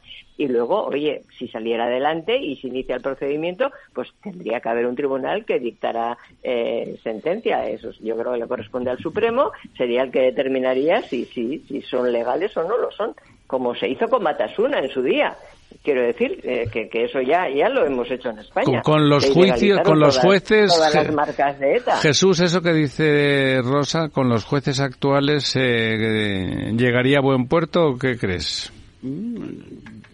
Mm, no sería fácil, pero se puede hacer se puede hacer, incluso digo que se debería hacer. Lo, lo que es lamentable es que en España que un, un, señor que pasa por la calle puede poner un recurso para paralizar una obra, existe la acción popular. Aquí los modelos de legitimación para entablar estos procesos están muy acotados. No se ha querido dejar la acción de los ciudadanos. Claro, eso hubiera sido interesante, ¿no? Que existe para todo, menos para esto. Bueno, pues hasta aquí con Rosa 10, la verdad es que se puede uno pasar hablando porque además como es un nervio, es un puro nervio y tiene una energía que no se le acaba, tengo la, la, la, oigo, oigo a Rosa y me dan ganas de invitarla que tengo una valla que poner en casa porque tiene, tiene una marcha y luego una paella con marisco, eso también está garantizado. Oye, Rosa, como yo me... pongo un arroz muy rico también, ¿eh? me, temo, me temo que todos estos temas van a seguir adelante y que en el eh, y que tu, tu caudillo, que además caudillo originariamente, la palabra más etimológicamente tiene un sentido no tan peyorativo, o sea, porque se refiere a, oh. tribus antiguas y se refiere a otro tipo de, organización. A líderes. A líderes, de verdad, ¿no? Pero es verdad que como al, al, de España, Franco, que no era ningún pajarito, sino otra cosa, pues se le llamó caudillo, me parece oportuno que se le haya llamado caudillo en el libro no sé si lo habéis visto, pero la portada del libro es un cartel de Lenin. Lenin con su bandera, vamos, es la cara de él, pero con un cartel propagandístico. Al estilo, al, sí, sí, al estilo de Lenin. Eso es. Pues Rosa, muchísimas, muchísimas gracias. Ojalá el libro vaya estupendamente. Nosotros lo vamos a comprar, aunque solo sea por solidaridad en esta mesa de la verdad desnuda. Y además por, por leer un rato y hablar mal del presidente, ahora que él no deja hablar mal a nadie y al que habla mal lo censura. Bueno. No, no es hablar mal, es hablar con verdad. Diagno en, estos, tiempos hablar con verdad. Decir la verdad desnuda. Diagnosticar. Diagnosticar, efectivamente. Muchas gracias, Rosa. Muy bien. Adiós, Rosa. adiós, adiós. Adiós, adiós. Un abrazo. Los sábados a la una de la tarde, Capital Radio se adentra en el mundo de la solidaridad y el emprendimiento social. Presentado por Federico Quevedo, llega un espacio abierto a la cultura del bien. Compromiso humano en Capital Radio. La verdad desnuda. Ramiro Aurín. Capital Radio.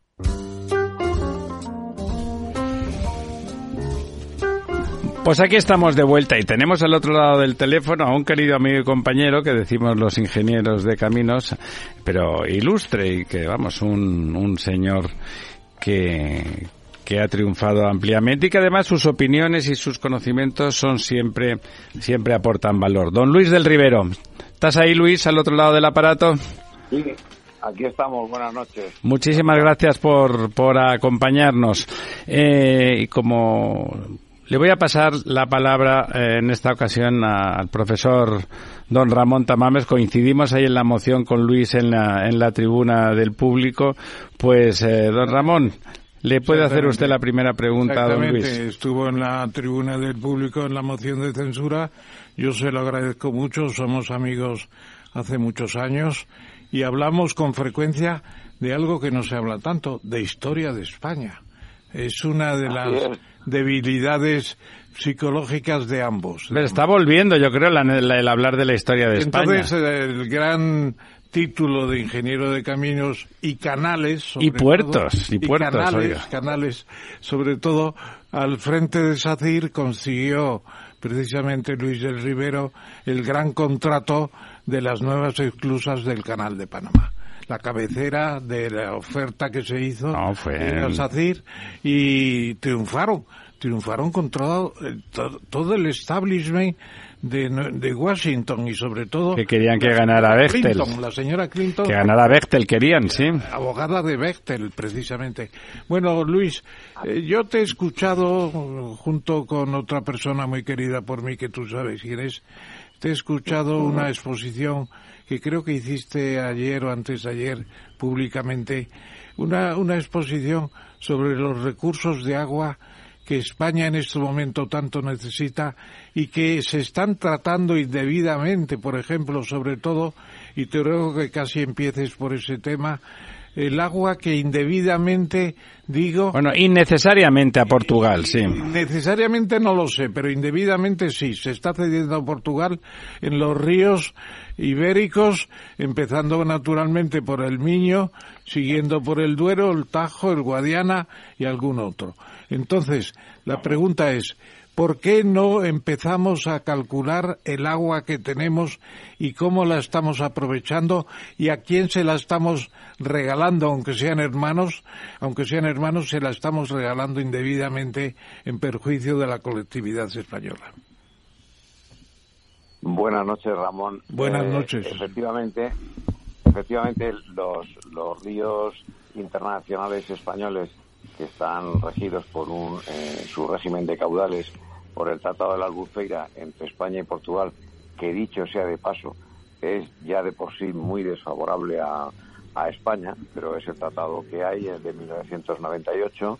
Eh, digo que es muy desfavorable a España porque todo el esfuerzo de regulación de los del tanto del Tajo, el Duero como básicamente los dos y menos el Miño y también el Guadiana, pues ha, ha recaído sobre España, ¿no? Entonces, pues al final se en el Tratado de Albufeira se recogen uno principalmente en el Duero un paso de 3.800 hectómetros cúbicos en Saucelle y de 2.700 en Cedillo, ¿no?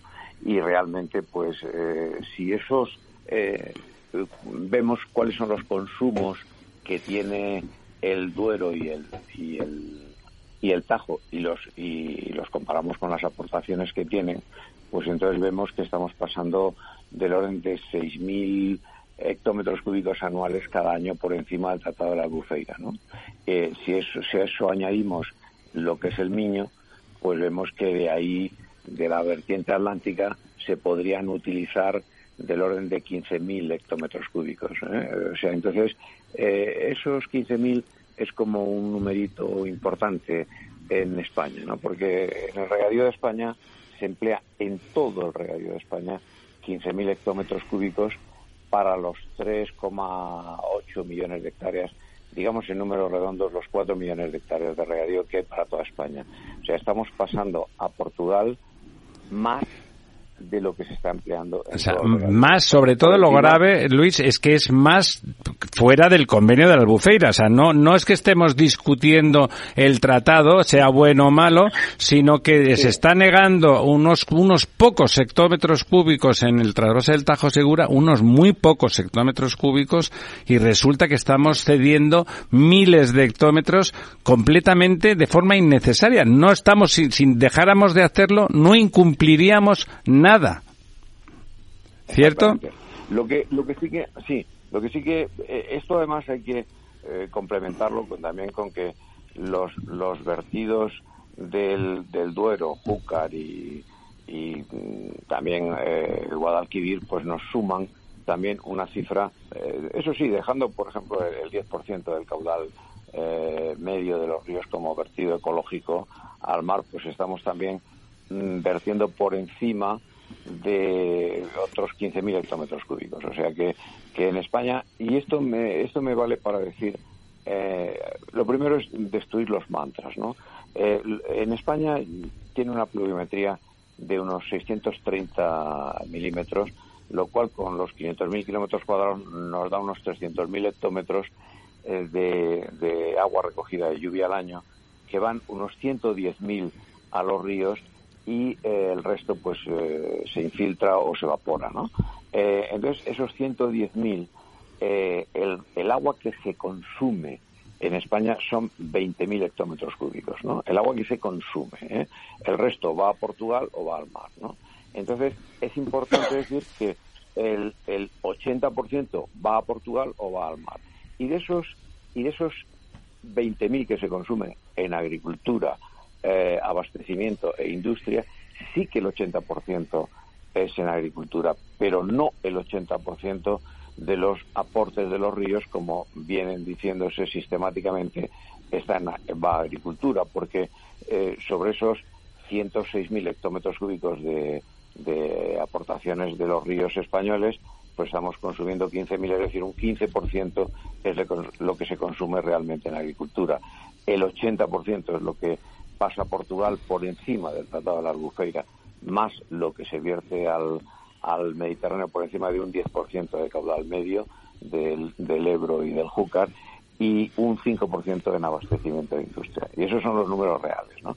Pero hay un tema que es realmente... Perdona, esos números reales, Luis, no se reivindican por el gobierno nunca, no aparecen en los balances hídricos de España, que por cierto no está totalmente construido. Es que con esos números no justificarían los caudales ambientales, los cortes que están haciendo los trasvases. Pero tenemos una administración tan necia que no es capaz de saber lo que podemos disponer. No, no, no es necedad, es voluntad política. bueno, hay varias cosas en esto. Bueno, los, evidentemente los caudales eh, en un régimen irregular como es el de España, pues um, esto tiene una oscilación importante, que puede ser de del 30%. Estamos hablando de caudales medios, pero también estamos hablando de ríos que están um, regulados por hiperembalses. Por España. por tanto, pues es bastante, pues eh, que como España, por lo tanto, es bastante aceptable hablar de caudales medios. Pero lo que sí que no, entenderemos nunca esto si no bajamos. Bueno, primero lo de los caudales ecológicos es una cosa de España y que en un país árido y de, y de, pluviometría irregular como esta, pues pues es una barbaridad, ¿no? Porque estamos estamos eh, gracias al, caudal regulado de, por las presas, estamos vertiendo un caudal que realmente jamás hubiera llevado en el régimen natural los, ríos y no digamos las ramblas españolas. Pero eso es, yo quería ir al, fondo de la cuestión. El fondo de la cuestión es el siguiente, es que en España el tema del agua y el tema de la energía son indisolubles, porque forman las, las dos las dos el binomio es el binomio, sí. El binomio autóctono eh, histórico, ¿no? O sea, cuando nos situamos en el año 30, en, los años 40, en los años 50, en los años 60, eh, las presas, eh, o sea, España se abastece de la hulla en las centrales térmicas de carbón y de la hulla blanca en las centrales hidráulicas. Bien, entonces, entonces cuando empieza a haber un desarrollo superior de la economía, tanto en España como en Europa, aparecen dos nuevas fuentes que son el gas natural con los ciclos combinados y las y las centrales nucleares, ¿no? Entonces ahí va a aparecer una nueva ayuda del agua a la energía en España. Las centrales nucleares no pueden parar, tienen 8.000, eh, si el año tiene 8.700 horas, pues eh, ellas funcionan 8.000 horas porque hay una parada técnica, sí. de, técnica, mantenimiento, sustitución, mantenimiento, sí, bueno, sustitución de las barras de, del combustible, en fin, etcétera. Esto nos viene a que trabajan unas 8.000 horas. Pero 8.000 horas, en esas 8.000 horas no pueden parar en esas 8.000 horas y por lo tanto se producían unos excedentes eh, porque la, en, la energía eléctrica la, la producción y el consumo no están totalmente sincronizados, claro. sí, en, en hidráulica, pero entonces, ¿qué se hacía? Se hacían con las centrales hidráulicas, las, se hicieron las centrales reversibles o de bombeo. Es que cuando sobraba energía se bombeaba agua. a modo de pila, efectivamente. Ah, exactamente, como una gigabatería, ¿no? Una gigabatería que diríamos hoy, ¿no? Entonces, así se hicieron en España unos 3.000 megas de, centrales eh, reversibles y de bombeo, destacando cortes de payás, teniendo Aguayo en, el norte, el complejo Aldea Dávila, eh, la almendra.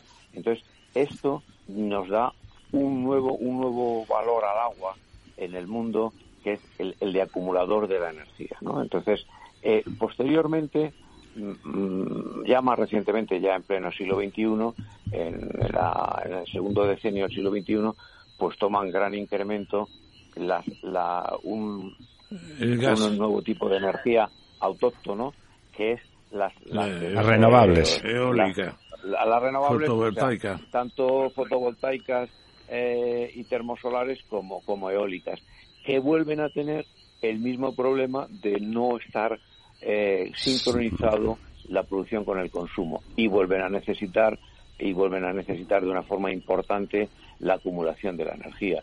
Luego entonces esa acumulación de la energía solo puede ser entregada al agua y por lo tanto es necesario hacer más centrales eh, reversibles y de bombeo para que eh, no se produzca lo que se está produciendo hoy ya mismo.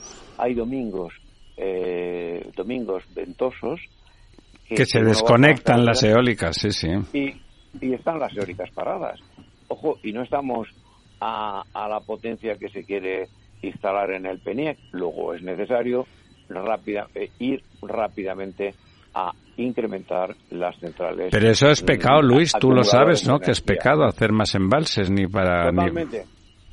no, pero es que no se necesitan hacer más embalses, porque con el esfuerzo que se hizo, sobre todo en la vertiente atlántica, en, en los años 50 y 60, con ese esfuerzo que los embalses están casi uno, casi que la cola de uno lame la presa del, del anterior, pues entonces ahí podemos tener un sistema de, de centrales reversibles que nos sirvan de acumulación de la energía y que incluso den un paso más, se conviertan en una cuarta etapa, se conviertan en auténticos yacimientos de gas.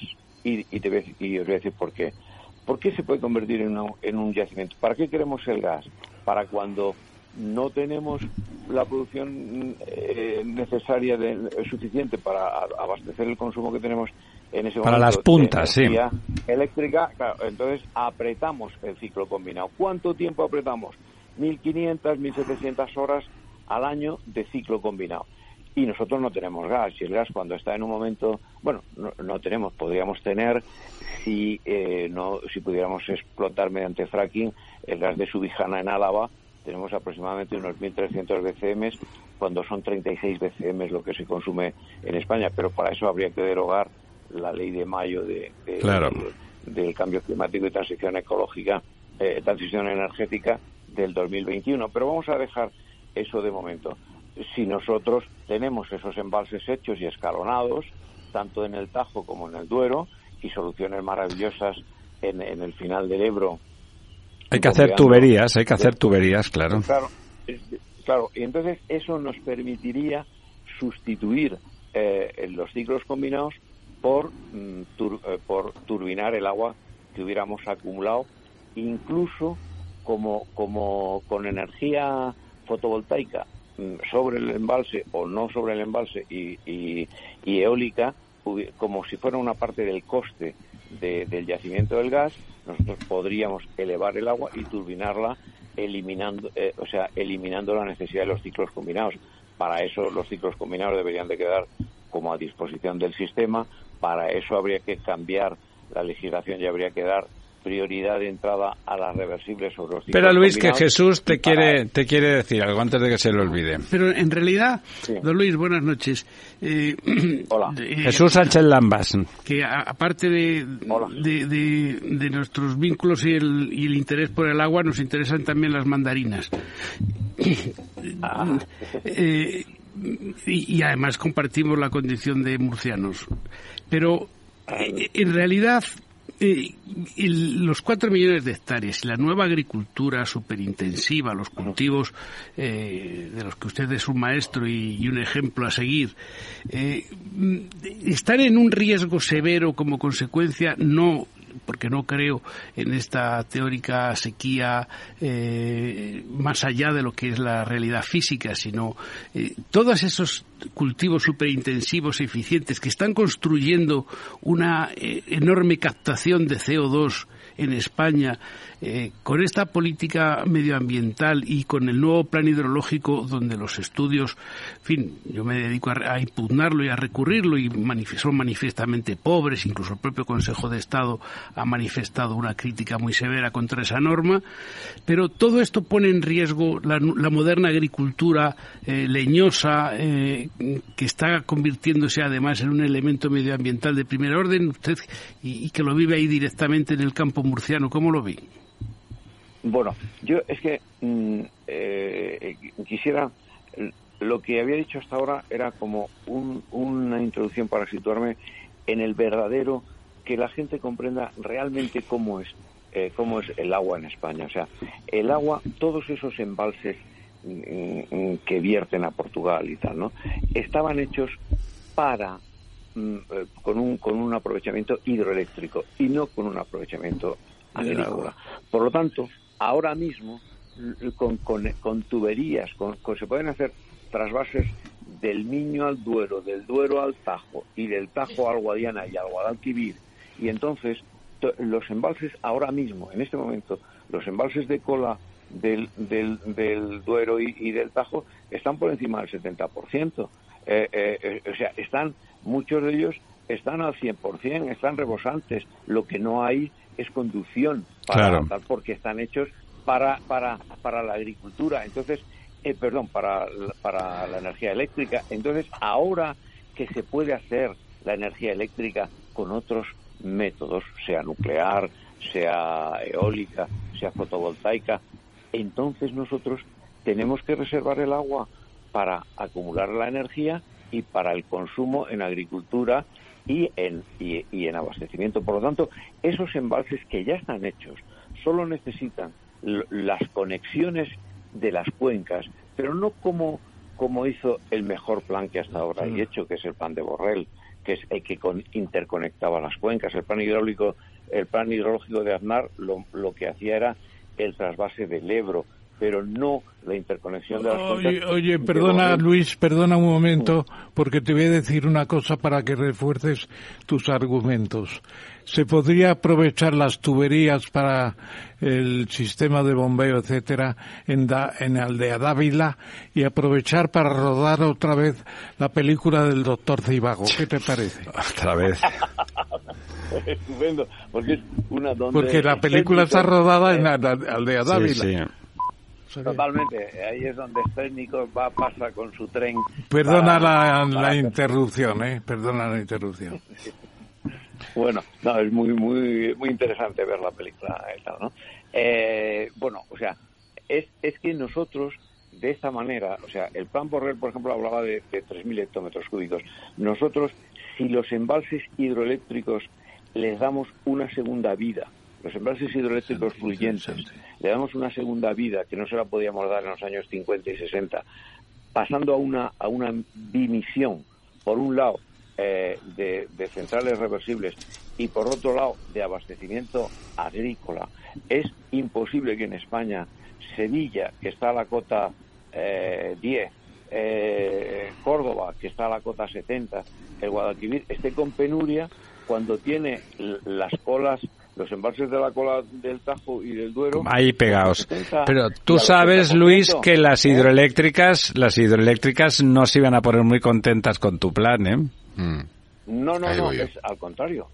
No, al contrario, porque, o sea, al contrario por una cosa, los planes, las, las, eh, las concesiones eh, hidroeléctricas que, que, son parte de, la, de las empresas eléctricas pues tienen una, una duración de 75 años más o menos. Entonces, todas estas que nacen, las más, las últimas que son de los años 60, 65 y tal, ¿no? Pues tienen un vencimiento a lo mejor en el 2040. Esto, esto que no se hace, se hace en ocho años, en dos legislaturas o diez legislaturas, no se trata de expropiar a, a, nadie, sino se trata de reequilibrar la concesión eh, eléctrica. Y para ese reequilibrio, pues, pues tendrá que verse lo que le faltaba de, qué plazo le falta de concesión eh, hidroeléctrica fluyente y qué y, cuánto se le puede dar como nuevo totalmente de, plazo para unas reversibles, lo cual sería realmente brillante para, para las empresas hidroeléctricas, sería consolidarían eh, eh, en este momento sus concesiones eléctricas. Es verdad que se necesitaría, por ejemplo, que, que, los vertidos eh, que, los vertidos a la red de las centrales eh, reversibles tuvieran prioridad sobre sobre los sobre las, los vertidos eh, de ciclo combinado no de ciclo combinado que son los los claro, la competencia ahí es ciclo combinado o reversible.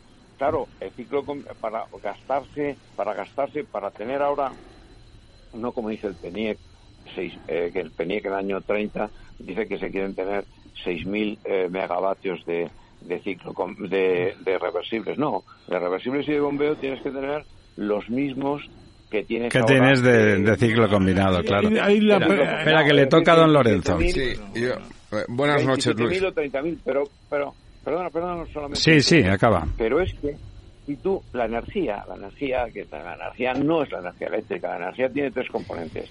La electricidad, la movilidad y el calor y los procesos industriales. Si tú estás teniendo en la cabeza que quieres desplazar de la movilidad, eh, eh, eh, quieres meter la electricidad dentro, pues tienes que ir a un parque eléctrico de mayor potencia. Luego tienes que irte a, unas, a unas reversibles muy superiores a, a, lo que dice el PENIEC actualmente. Te tienes que ir no a, a 6.000, como te dice el PENIEC, sino a 30.000. Porque si tú quieres meterte, yo creo que es imposible que desaparezca. No, pero ya has visto, Luis, que Toyota ya está inventando su combustible eh, sintético, que Repsol también, eso va a ser el sueño de una noche de verano. Sí, pero, pero yo sí que creo que, que a lo mejor un, un, un, un 20% del, del parque puede ser, sí, sí, eléctrico. y sobre todo para las ciudades y tal, pues yo eso lo veo razonable. Don Lorenzo. Parque, bueno, venga. Sí, sí. Buenas noches, Luis. Bueno, a mí eh, eh, me ha gustado muchísimo tu, tu intervención y, y, yo destacaría varios puntos, ¿no? Y, y, a partir de ahí voy ya por la parte más maliciosa de la pregunta. Eh, primero dices, eh, a los ríos llegan ciento, 110.000 hectómetros, hectómetros cúbicos y consumimos 20.000. No, consumimos más. 100.000 hectómetros cúbicos. 100.000 y más o menos consumimos 20.000 o 20 tantos mil. Mucho más consumimos. No, mucho más. Consumimos, más de 20.000, mucho más. No. ¿Cuánto consumimos, Luis? Consumimos, consumimos 20.300 para ser exactos, ¿no? ¿Eh? Entonces, con lo cual, perdóname sí, Luis, pero tenemos una capacidad de embalses de 63.000 Habla de consumo. 50, sí, por eso. y te puedes pensar que hay una diferencia de 20.000 a 63.000 sin utilizar. Sí, no, en la, la, hidroeléctrica, no, hombre, la hidroeléctrica. Es que, ahí está, es que ahí está la clave, Ramón. A ver, por no, no, una parte dices, comentas, nos creemos un, un bueno, nos creemos, bueno, pero ahí está, quiero decir, nos creemos oye, que estamos oye, metidos momento, en momento, tenemos tenemos 56.000 eh, de capacidad, de capacidad embalsada. 63 tengo yo. De, de, capacidad. Yo tengo el Zújar que tú no tienes.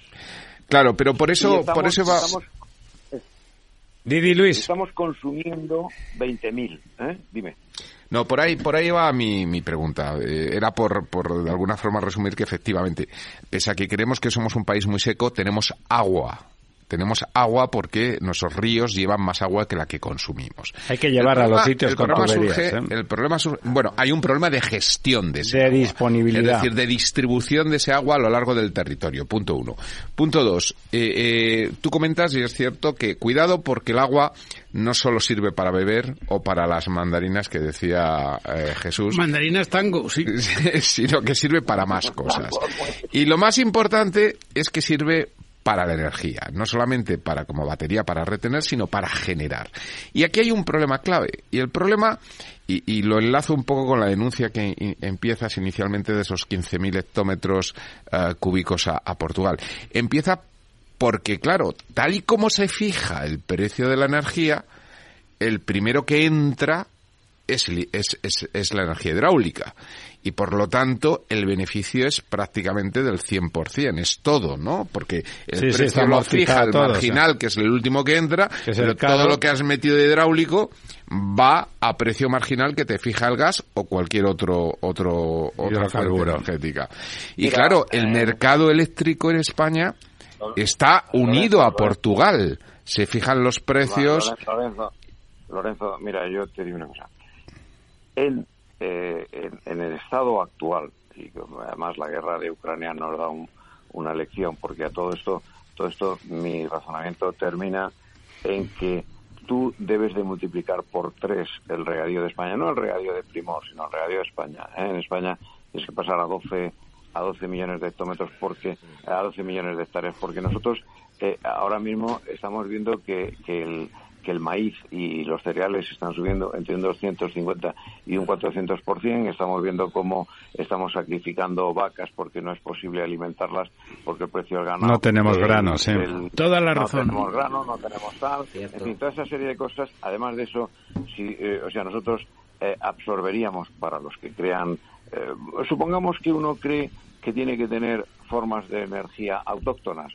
Pues resulta que las autóctonas en España son el, la nuclear, el, el, viento, el sol y el agua. Supongamos que quiere eh, que no emitan CO2, pues ¿cuáles son las que no emiten CO2? Pues la nuclear, el viento, el sol y el agua, que coinciden plenamente. Bueno, pues en eso, si nosotros ponemos 8 millones más de hectáreas de regadíos, no de regadíos de primor, de, regadíos como los que hay en España, eh, tal, pues entonces estamos absorbiendo 0,16 gigatons más de lo que estamos absorbiendo actualmente. A través de la materia leñosa, la, leñosa, sí, claro. A través de los nuevos, que es lo mismo que sea forestal, que, que sea lo mismo que sea el Amazonas, que, que sean... Claro, que, sean, naranjos. ¿eh? O naranjos, ¿no? Entonces, eso, eso ¿a qué nos lleva? A que estamos absorbiendo 0,016 gigatón sobre una emisión de 0,27, teniendo en cuenta que, que el total del mundo se evita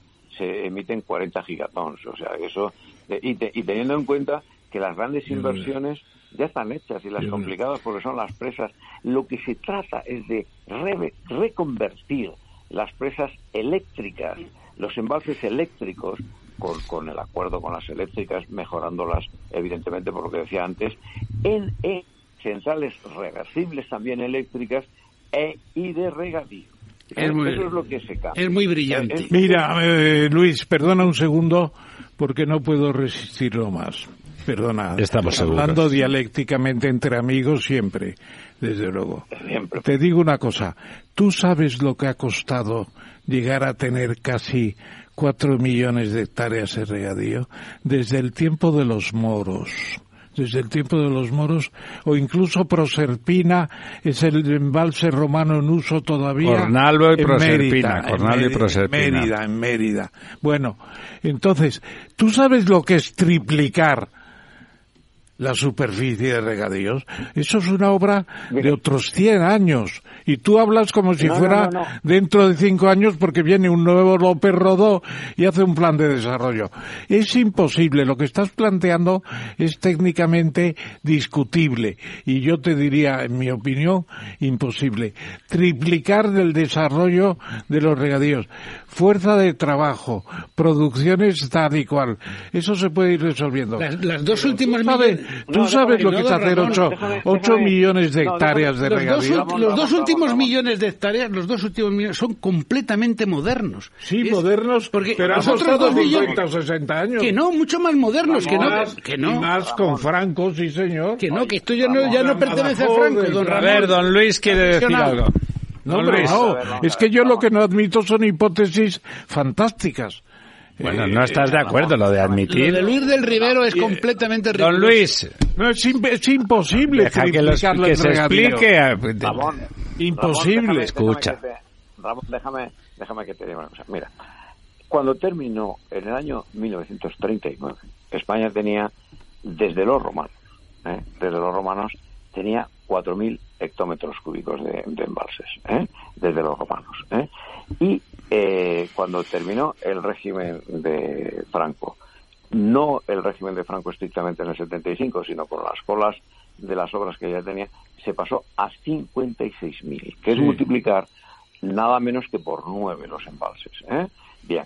Eh, en España, al terminar. Eh, no, por 14, por 14, de 4.000 a 56 por 14. O sea, ah, todavía más. por 14. De, de, de, al terminar la Segunda República, España tenía 700.000 hectáreas de regadío.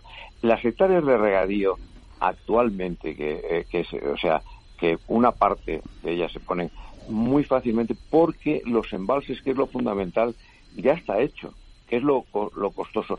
Y luego hay un tema importante, por ejemplo, es necesario todos, o sea, es eh, todo el tema de, de olivos, de, tal, se, es fácil como en La Mancha. En La Mancha hemos visto como ha avanzado muchísimo el regadío. Eh, ahora mismo en, España, aunque uno crea que tal, el sitio que más regadío hay es, Andalucía con un millón doscientas mil hectáreas y en segundo lugar es Castilla-La Mancha porque sea porque sea los viñedos y, se han puesto de regadío y hay superficies importantes de almendros, de olivos y de pistachos que y de pistachos te iba a decir. ¿eh? Y el pistacho, el pistacho.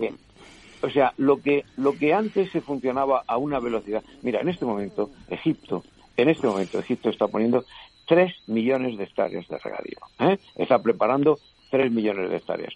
Evidentemente no se puede hacer en un flis plus, pero evidentemente en este momento, con la cantidad de dinero que hay, con la en el mundo, ¿eh? me refiero, ¿eh? con, con las necesidades que se tienen, con la posición que tiene España respecto a, estar en la Unión Europea, que es el mercado con 450 millones y porque se nos han ido los ingleses, más importante del mundo. Con una posición tal, lo único que necesitamos es verdaderos políticos. O sea, verdaderos políticos. Yo mm, me gustaría recordar, con las dificultades que tuvo España después, sobre todo de la Segunda Guerra Mundial, con las dificultades que tuvo España de, de aislamiento, que no de, de, o sea, se dice, de aislamiento total que no entró en, la, en, en las Naciones Unidas hasta diciembre del 55. ¿eh? Con, uh, aislado totalmente se consiguió hacer lo que se, lo que se consiguió hacer. Luego, entonces, en estos momentos, en estos momentos, abierto totalmente al mundo, con, con el mercado de capitales que hay, con, con los fondos que hay para invertir. Y las tecnologías. ¿Eh? Y las tecnologías, para, poner un, un regadío.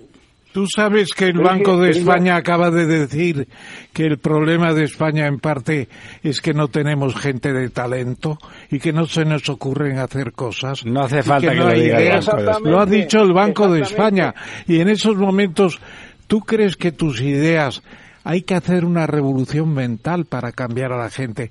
Triplicar los los regadíos. Tú y yo, desde luego, no lo Lo primero que hay que hacer es muchas conducciones, conectar las cosas. El año 2000... Tienes dos minutos, Luis, y acabamos. dos minutos para que mates el tema. Eh, o lo no mates, no, lo revivas, vamos. es que, no, mira, es que Julio Verne a tu lado era un pobrecillo. Bueno, pero es que Julio Verne nunca pensó que se pudiera ir a la luna, a lo mejor, ¿no? ¿Eh? Sí, lo pensó. Eh, y eh, bueno, no lo sé, pensó en dar la... Lo pensó y fue. Legua de viaje submarino, 80... Todo lo hizo. Dar la vuelta no, salió de su ¿eh? pueblo nunca, Mira, ¿tú crees, ¿tú, crees que se, ¿Tú crees que era fácil eh, volver desde las Molucas por el lado español? Bueno, perdón, por el lado, por el lado portugués, como hizo, como hizo el Cano, Sebastián el Cano.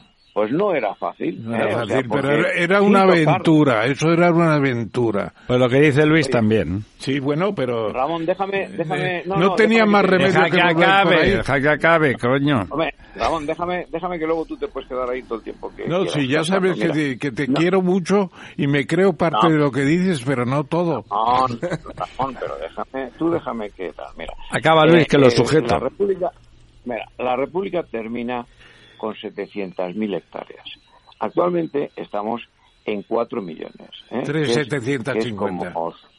Sí, 3.700 tal, pero que eso es como multiplicar pues por un numerito considerable, ¿no? O sea, entonces, si eso es, los avances ahí son son como una progresión geométrica, no aritmética, o sea, tú eh, eh, puedes claro que puedes hacer, claro que se necesita gente, pero es que este país necesita gente, este país es, es el país de Europa, el, segundo país después de Francia en, superficie, y claro que necesitamos gente si queremos tener, y además tenemos unos, unos países que tienen eh, 500 millones de personas que hablan nuestro idioma, los podemos podemos sacar la gente de ahí. Y también tenemos la autodeterminación sexual de no tener hijos ni por casualidad. Bueno, eso también habrá que trabajarlo, y pero sobre todo tenemos eh, nuestros eh, hermanos iberoamericanos para traer la gente de ahí. O sea, lo que sí que lo que sí que está claro es que si tú haces eso, eh, mejoras la balanza de pagos en más de 100.000 millones de euros al año. El objetivo final es acabar con la deuda, porque un país con deuda no es un país libre. Y, mm, a todo el mundo nos gusta vivir en un país libre, y sobre todo un país libre que puede ser faro de, de, 700, de 550 millones de, de hermanos. Muy sólido. Luis, eh, ¿sabes qué? Que vamos a hacer, eh, ya sabes que aquí tenemos un think tank que hacemos cosas y un día de estos vamos a hacer y que hacemos cosas del agua sobre todo, vamos a, vamos a organizar y vamos a empezar a proponer ideas disruptivas para que vean que además de decir que no y tirar, el Banco de España. y tirar y tirar embalses y tirar azudes cuando estamos en plena sequía y con, y con plenos problemas en el mundo, se pueden hacer propuestas en positivo. Muchas gracias. Esta mesa. pero te, termino una cosa. Venga, te dejo, porque eres tú, ¿eh? no, vale. Mira, yo terminé la carrera en 1972, ¿eh?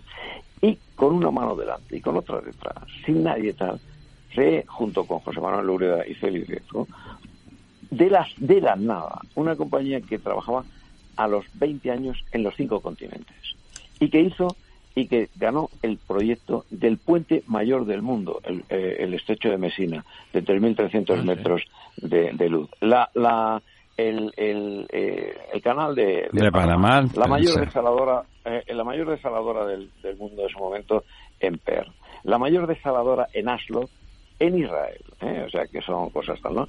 Y trabajar en cinco continentes partiendo de tal, pues evidentemente si estás en tu casita o te dedicas a a estudiar para hacer una oposición no se consigue. obviamente. Pero con, voluntad. ¿eh? O escribir la estructura económica de España. También se consigue trabajando duramente. Como decía, como decía el otro, qué buen vasallo si hubiera buen señor. Necesitamos otro otro gobierno para que exista la posibilidad de que te escuchen simplemente. Luis, un placer como siempre hablar contigo y escucharte. Nos volvemos pronto a discutir. Un abrazo. Un abrazo. Buenas noches. Igualmente. Los viernes en Capital Radio te proponemos descubrir y comprender las estrategias de empresas con éxito que servirán de inspiración y ejemplo para la tuya. Escucha Metaempresas, un programa presentado por Andrés Arenas con la presencia y los consejos de expertos en distintas áreas y profesores de reconocida trayectoria. Todos los viernes a las siete y media de la tarde, Metaempresas, Capital Radio.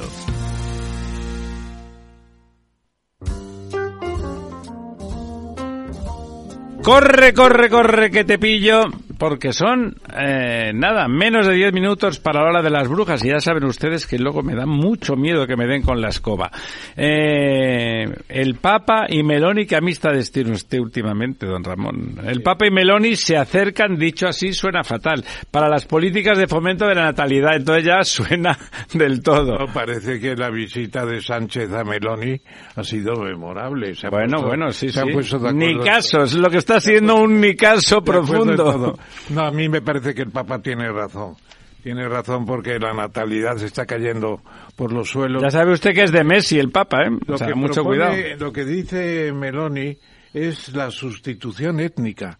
Es decir, Italia va a ser un país, dicho en plata, de mestizos, de negros. Y España, claro, igual, España, igual. lo mismo. Toda Europa, perdone. Estamos planteando la sustitución étnica. Perdone, la selección francesa de fútbol ¿La ha visto usted? Todo negro. Son todos africanos. Sí.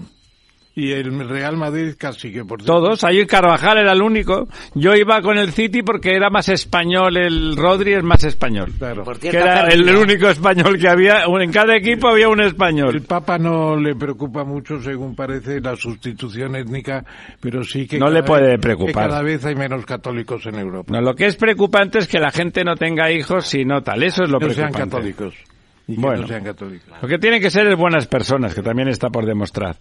Eh, pero hablábamos de la, del fomento de la natalidad, ahí le están los dos de acuerdo. por cierto, ¿cuántas, ¿cuántos hijos tiene la señora Meloni? Porque pues obras son amores y no buenas razones. Sí, pero Úrsula ¿Tiene hijos, sí? De Bayen tiene siete hijos. Qué barbaridad, pues qué flaquita está, ¿no? Sí, sí, sí. Parece que su marido es un artista. no, la artista es ella, que la que tiene hijos es ella. Yo ahí discrepo. Las que tienen los hijos son las señoras y los llevan ahí un montón de meses y, luego, y luego los depositan. Otro gobierno de estos y ya verá como a lo mejor hasta eso cambia. Bueno, eso, eso es verdad. Yo estoy dispuesto a tener un par de hijos. La rentabilidad de Ferrovial sube casi un 40% hasta marzo. ¿Será porque dicen que se van a Holanda? Pues yo creo que han sido vientos favorables que han barrido ah, sencillamente a Ferrovial en la dirección positiva. Cuando una empresa tiene un empeño y tiene una dedicación pensando que puede ser fundamental en el mundo, como por ejemplo Luis, Luis, nuestro amigo Luis de ahora de Luis Rivero, sí. De Rivero, es un entusiasta. Eso no tiene precio y Ferrovial en este momento tiene entusiasmo. Pero él y sus socios, los de Luis, eran unos trabajadores. El señor Loureda se presentaba en una obra del quinto infierno y era el presidente de la compañía, ¿no? Están manejando además autopistas de manera... Trabajaban como auténticos, como el, como, como Amancio Ortega. Están ampliando el, el John F. Kennedy de Nueva York están en empresas de gran envergadura. no, Ferrovial, su negocio está en Estados Unidos, por supuesto. ¿Algún comentario? No, simplemente que efectivamente estamos hablando de una gran compañía que está en todo el mundo, como nos comentaba antes Luis de Rivero, con entusiasmo, con fuerza y bueno, pues sí, eh, ha sido un buen año, ¿no? De, de expansión de muchas infraestructuras donde han estado ellos, ¿no? Pero la vergüenza pública de la persecución de alguien que cuestiona o de una clase política que cuestiona la movilidad. De la libertad para moverse de la empresa. De movimiento de, de, personas y capitales. Dentro de la propia Europa, que figura que es la nación que estamos construyendo. Estamos construyendo Europa, ¿no? O que, llaman, o que llaman a los Países Bajos, Holanda, un, un paraíso fiscal. Tiene tela Cuando eso, a lo ¿eh? mejor otros podían llamar el terrorismo fiscal a otros países. Sí, como quizá uno del sur. Sí, no de nombre, no de No nombre. de, no de nombres, que ¿no? nos ponen en la lista. Bueno, Eso luego se llama está- intervencionismo. El intervencionismo. Se llama estupidez humana. O sea, no, No intervencionismo no. Cobrarte los impuestos que no, el tienes, eso no es intervencionismo del gobierno, digo. Ya, ya, que digo- Amenazando a la empresa. Bueno, para que no se fuera. luego están los listos de que, que estaba Londres estaba con Europa y era la ciudad más maravillosa, menos por el clima, más maravillosa de Europa. Se había convertido otra vez en la gran capital. El Nigel Farage, ¿se acuerdan? El impulsor del Brexit. Sí, señor. Hasta de- él, va tan mal todo que hasta él dice que ha sido un fracaso. Un fracaso, un 4% menos de renta, eh, unos servicios deteriorados, un país eh, con las perspectivas negras. Pero bueno, esto esperábamos esta noticia para verificar ya y acabar un poco también con mi amigo Pedro Schwartz, que presumía que la separación de, de, de Inglaterra de Europa le iba a dar una fuerza tremenda. Todo lo contrario. No, hombre, eso es una tontería. Ya habla mal de su amigo Pedro Además, Escobar. tienen al frente de Inglaterra, tienen a un hindú que habla en hindú con su mujer. El también. problema, eso me parece muy bien, pero el problema han sido los Farage, el Johnson y la pandilla de rubitos de Eton, ¿eh? véalo, usted además- posi- véalo positivamente. Tranquiliza saber que también en Inglaterra hay trastornados como aquí.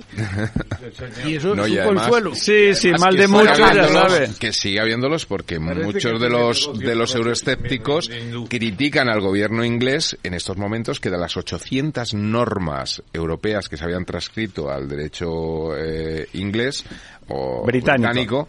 Eh, solamente se hayan eliminado 60. es decir, No las pueden retirar. que no las pueden retirar porque que matarían el comercio, el mercado totalmente. son racionales. Por lo tanto, ni siquiera han podido retirar lo que reclamaban que había que retirar, ¿no? Son comunitarios, que muchos de la comunidad. Es que no, no se Claro. pueden vender productos. Sí, y además recuperar el corso hoy día no es muy útil. Bueno, bueno. yo veía el otro día eh, eh, 2001 una odisea del espacio que la vi por primera vez en Buenos Aires el año 67 Nadie es perfecto. y sigue siendo una película moderna. Hombre, claro, Y es que aparece pero- la inteligencia artificial. Pero es que Stanley Kubrick es eh, un... Impresionante, es un genio. Es un claro. genio, hombre, claro. Aunque la novela, eh, la novela es lo De que Arthur tiene, Clarke. es lo que tiene la sustancia, ¿no? Que- Pero y es una gran el novela. Parlamento Europeo ha empezado la regulación de la inteligencia artificial y algunos dicen que nos podemos preparar. Sí, pongámonos en lo peor. Y hay que tener mucho cuidado, sí, sí. Mucho que Puede ser cuidado. muy peligrosa. Nos van a robar la. El otro día, cuando se marchó usted de la cena en honor de su presentación de- del libro sobre la moción de censura, ese, ese Me duele Me España. marché porque era muy tarde. Que sí, cuando usted que ir a ver era, era perfectamente justificado. Digo, pero cuando se marchó hubo una discusión muy divertida, muy intensa, alrededor de la inteligencia artificial, sí, con, con Manuel Pimentel, su editor y buen amigo, y bueno, y con, con don Antonio Miguel Carbona y yo mismo, y estuvimos allí una hora debatiendo. Fue- Sí, fue, fue muy interesante. Don Manuel pensaba que la inteligencia artificial no es peligrosa, que hay que llamarla inteligencia. Yo discrepaba y decía que la inteligencia artificial era muy distinta de la inteligencia natural y humana. Nada, la discusión, por supuesto, es opinable, pero fue, fue, es decir, es un tema para reflexionar realmente. La buena noticia. Últimamente, en lugar de buenas noticias, nos trae dudas. Oiga, pues no le llame buena noticia, llámele medio pensionista. La verdad es que no, esta semana no había grandes noticias. Y con lo de hoy que el Madrid ha perdido 0-4, pues mucho peor. No, efectivamente, no es una buena noticia porque yo veo objeciones y una mentalidad antichina en la Unión Europea. La Unión Europea está haciendo seguidismo de Estados Unidos de todo, al fin y al cabo. Hombre, nos tienen invadidos de productos. Europa es un protectorado de Estados Unidos, al fin y al cabo, y con China están adoptando posiciones de terror casi tecnológico. Eh, terror tecnológico no sé, pero ellos desde luego no respetan ningún tipo de normativa, ni de aranceles, ni no hay quid pro quo. ¿usted cree, ¿Usted cree que Estados Unidos con sus drones respeta la vida de alguien? O sea, eso es una cosa metafísica que acaba de sacarse usted de la manga para no darme la razón con que lo de los chinos... Asesinan aquí. Bueno, bueno, bueno, bueno, bueno. ¿Qué ha fumado usted hoy también? a la vejez viruelas. No, señor, no es vejez viruelas, es sabiduría. Eso también, eso también. bueno, faltan segundos para la medianoche, amigos, amigas, doña Almudena, don Lorenzo, don Jesús, muchísimas gracias. Ya sabe que esta es su mesa. Es un placer. Nuestro jurista de cabecera, profesor. Se podría pagar por venir aquí a escuchar. Perfectamente. A don Luis del Rivero, desde luego. Bueno, bueno, magistral. Jorge, al otro lado del eh, cristal, muy buenas. Volveremos el próximo miércoles. Como decía aquel, con más, mejor, es imposible. con más sabiduría. Solo se pasa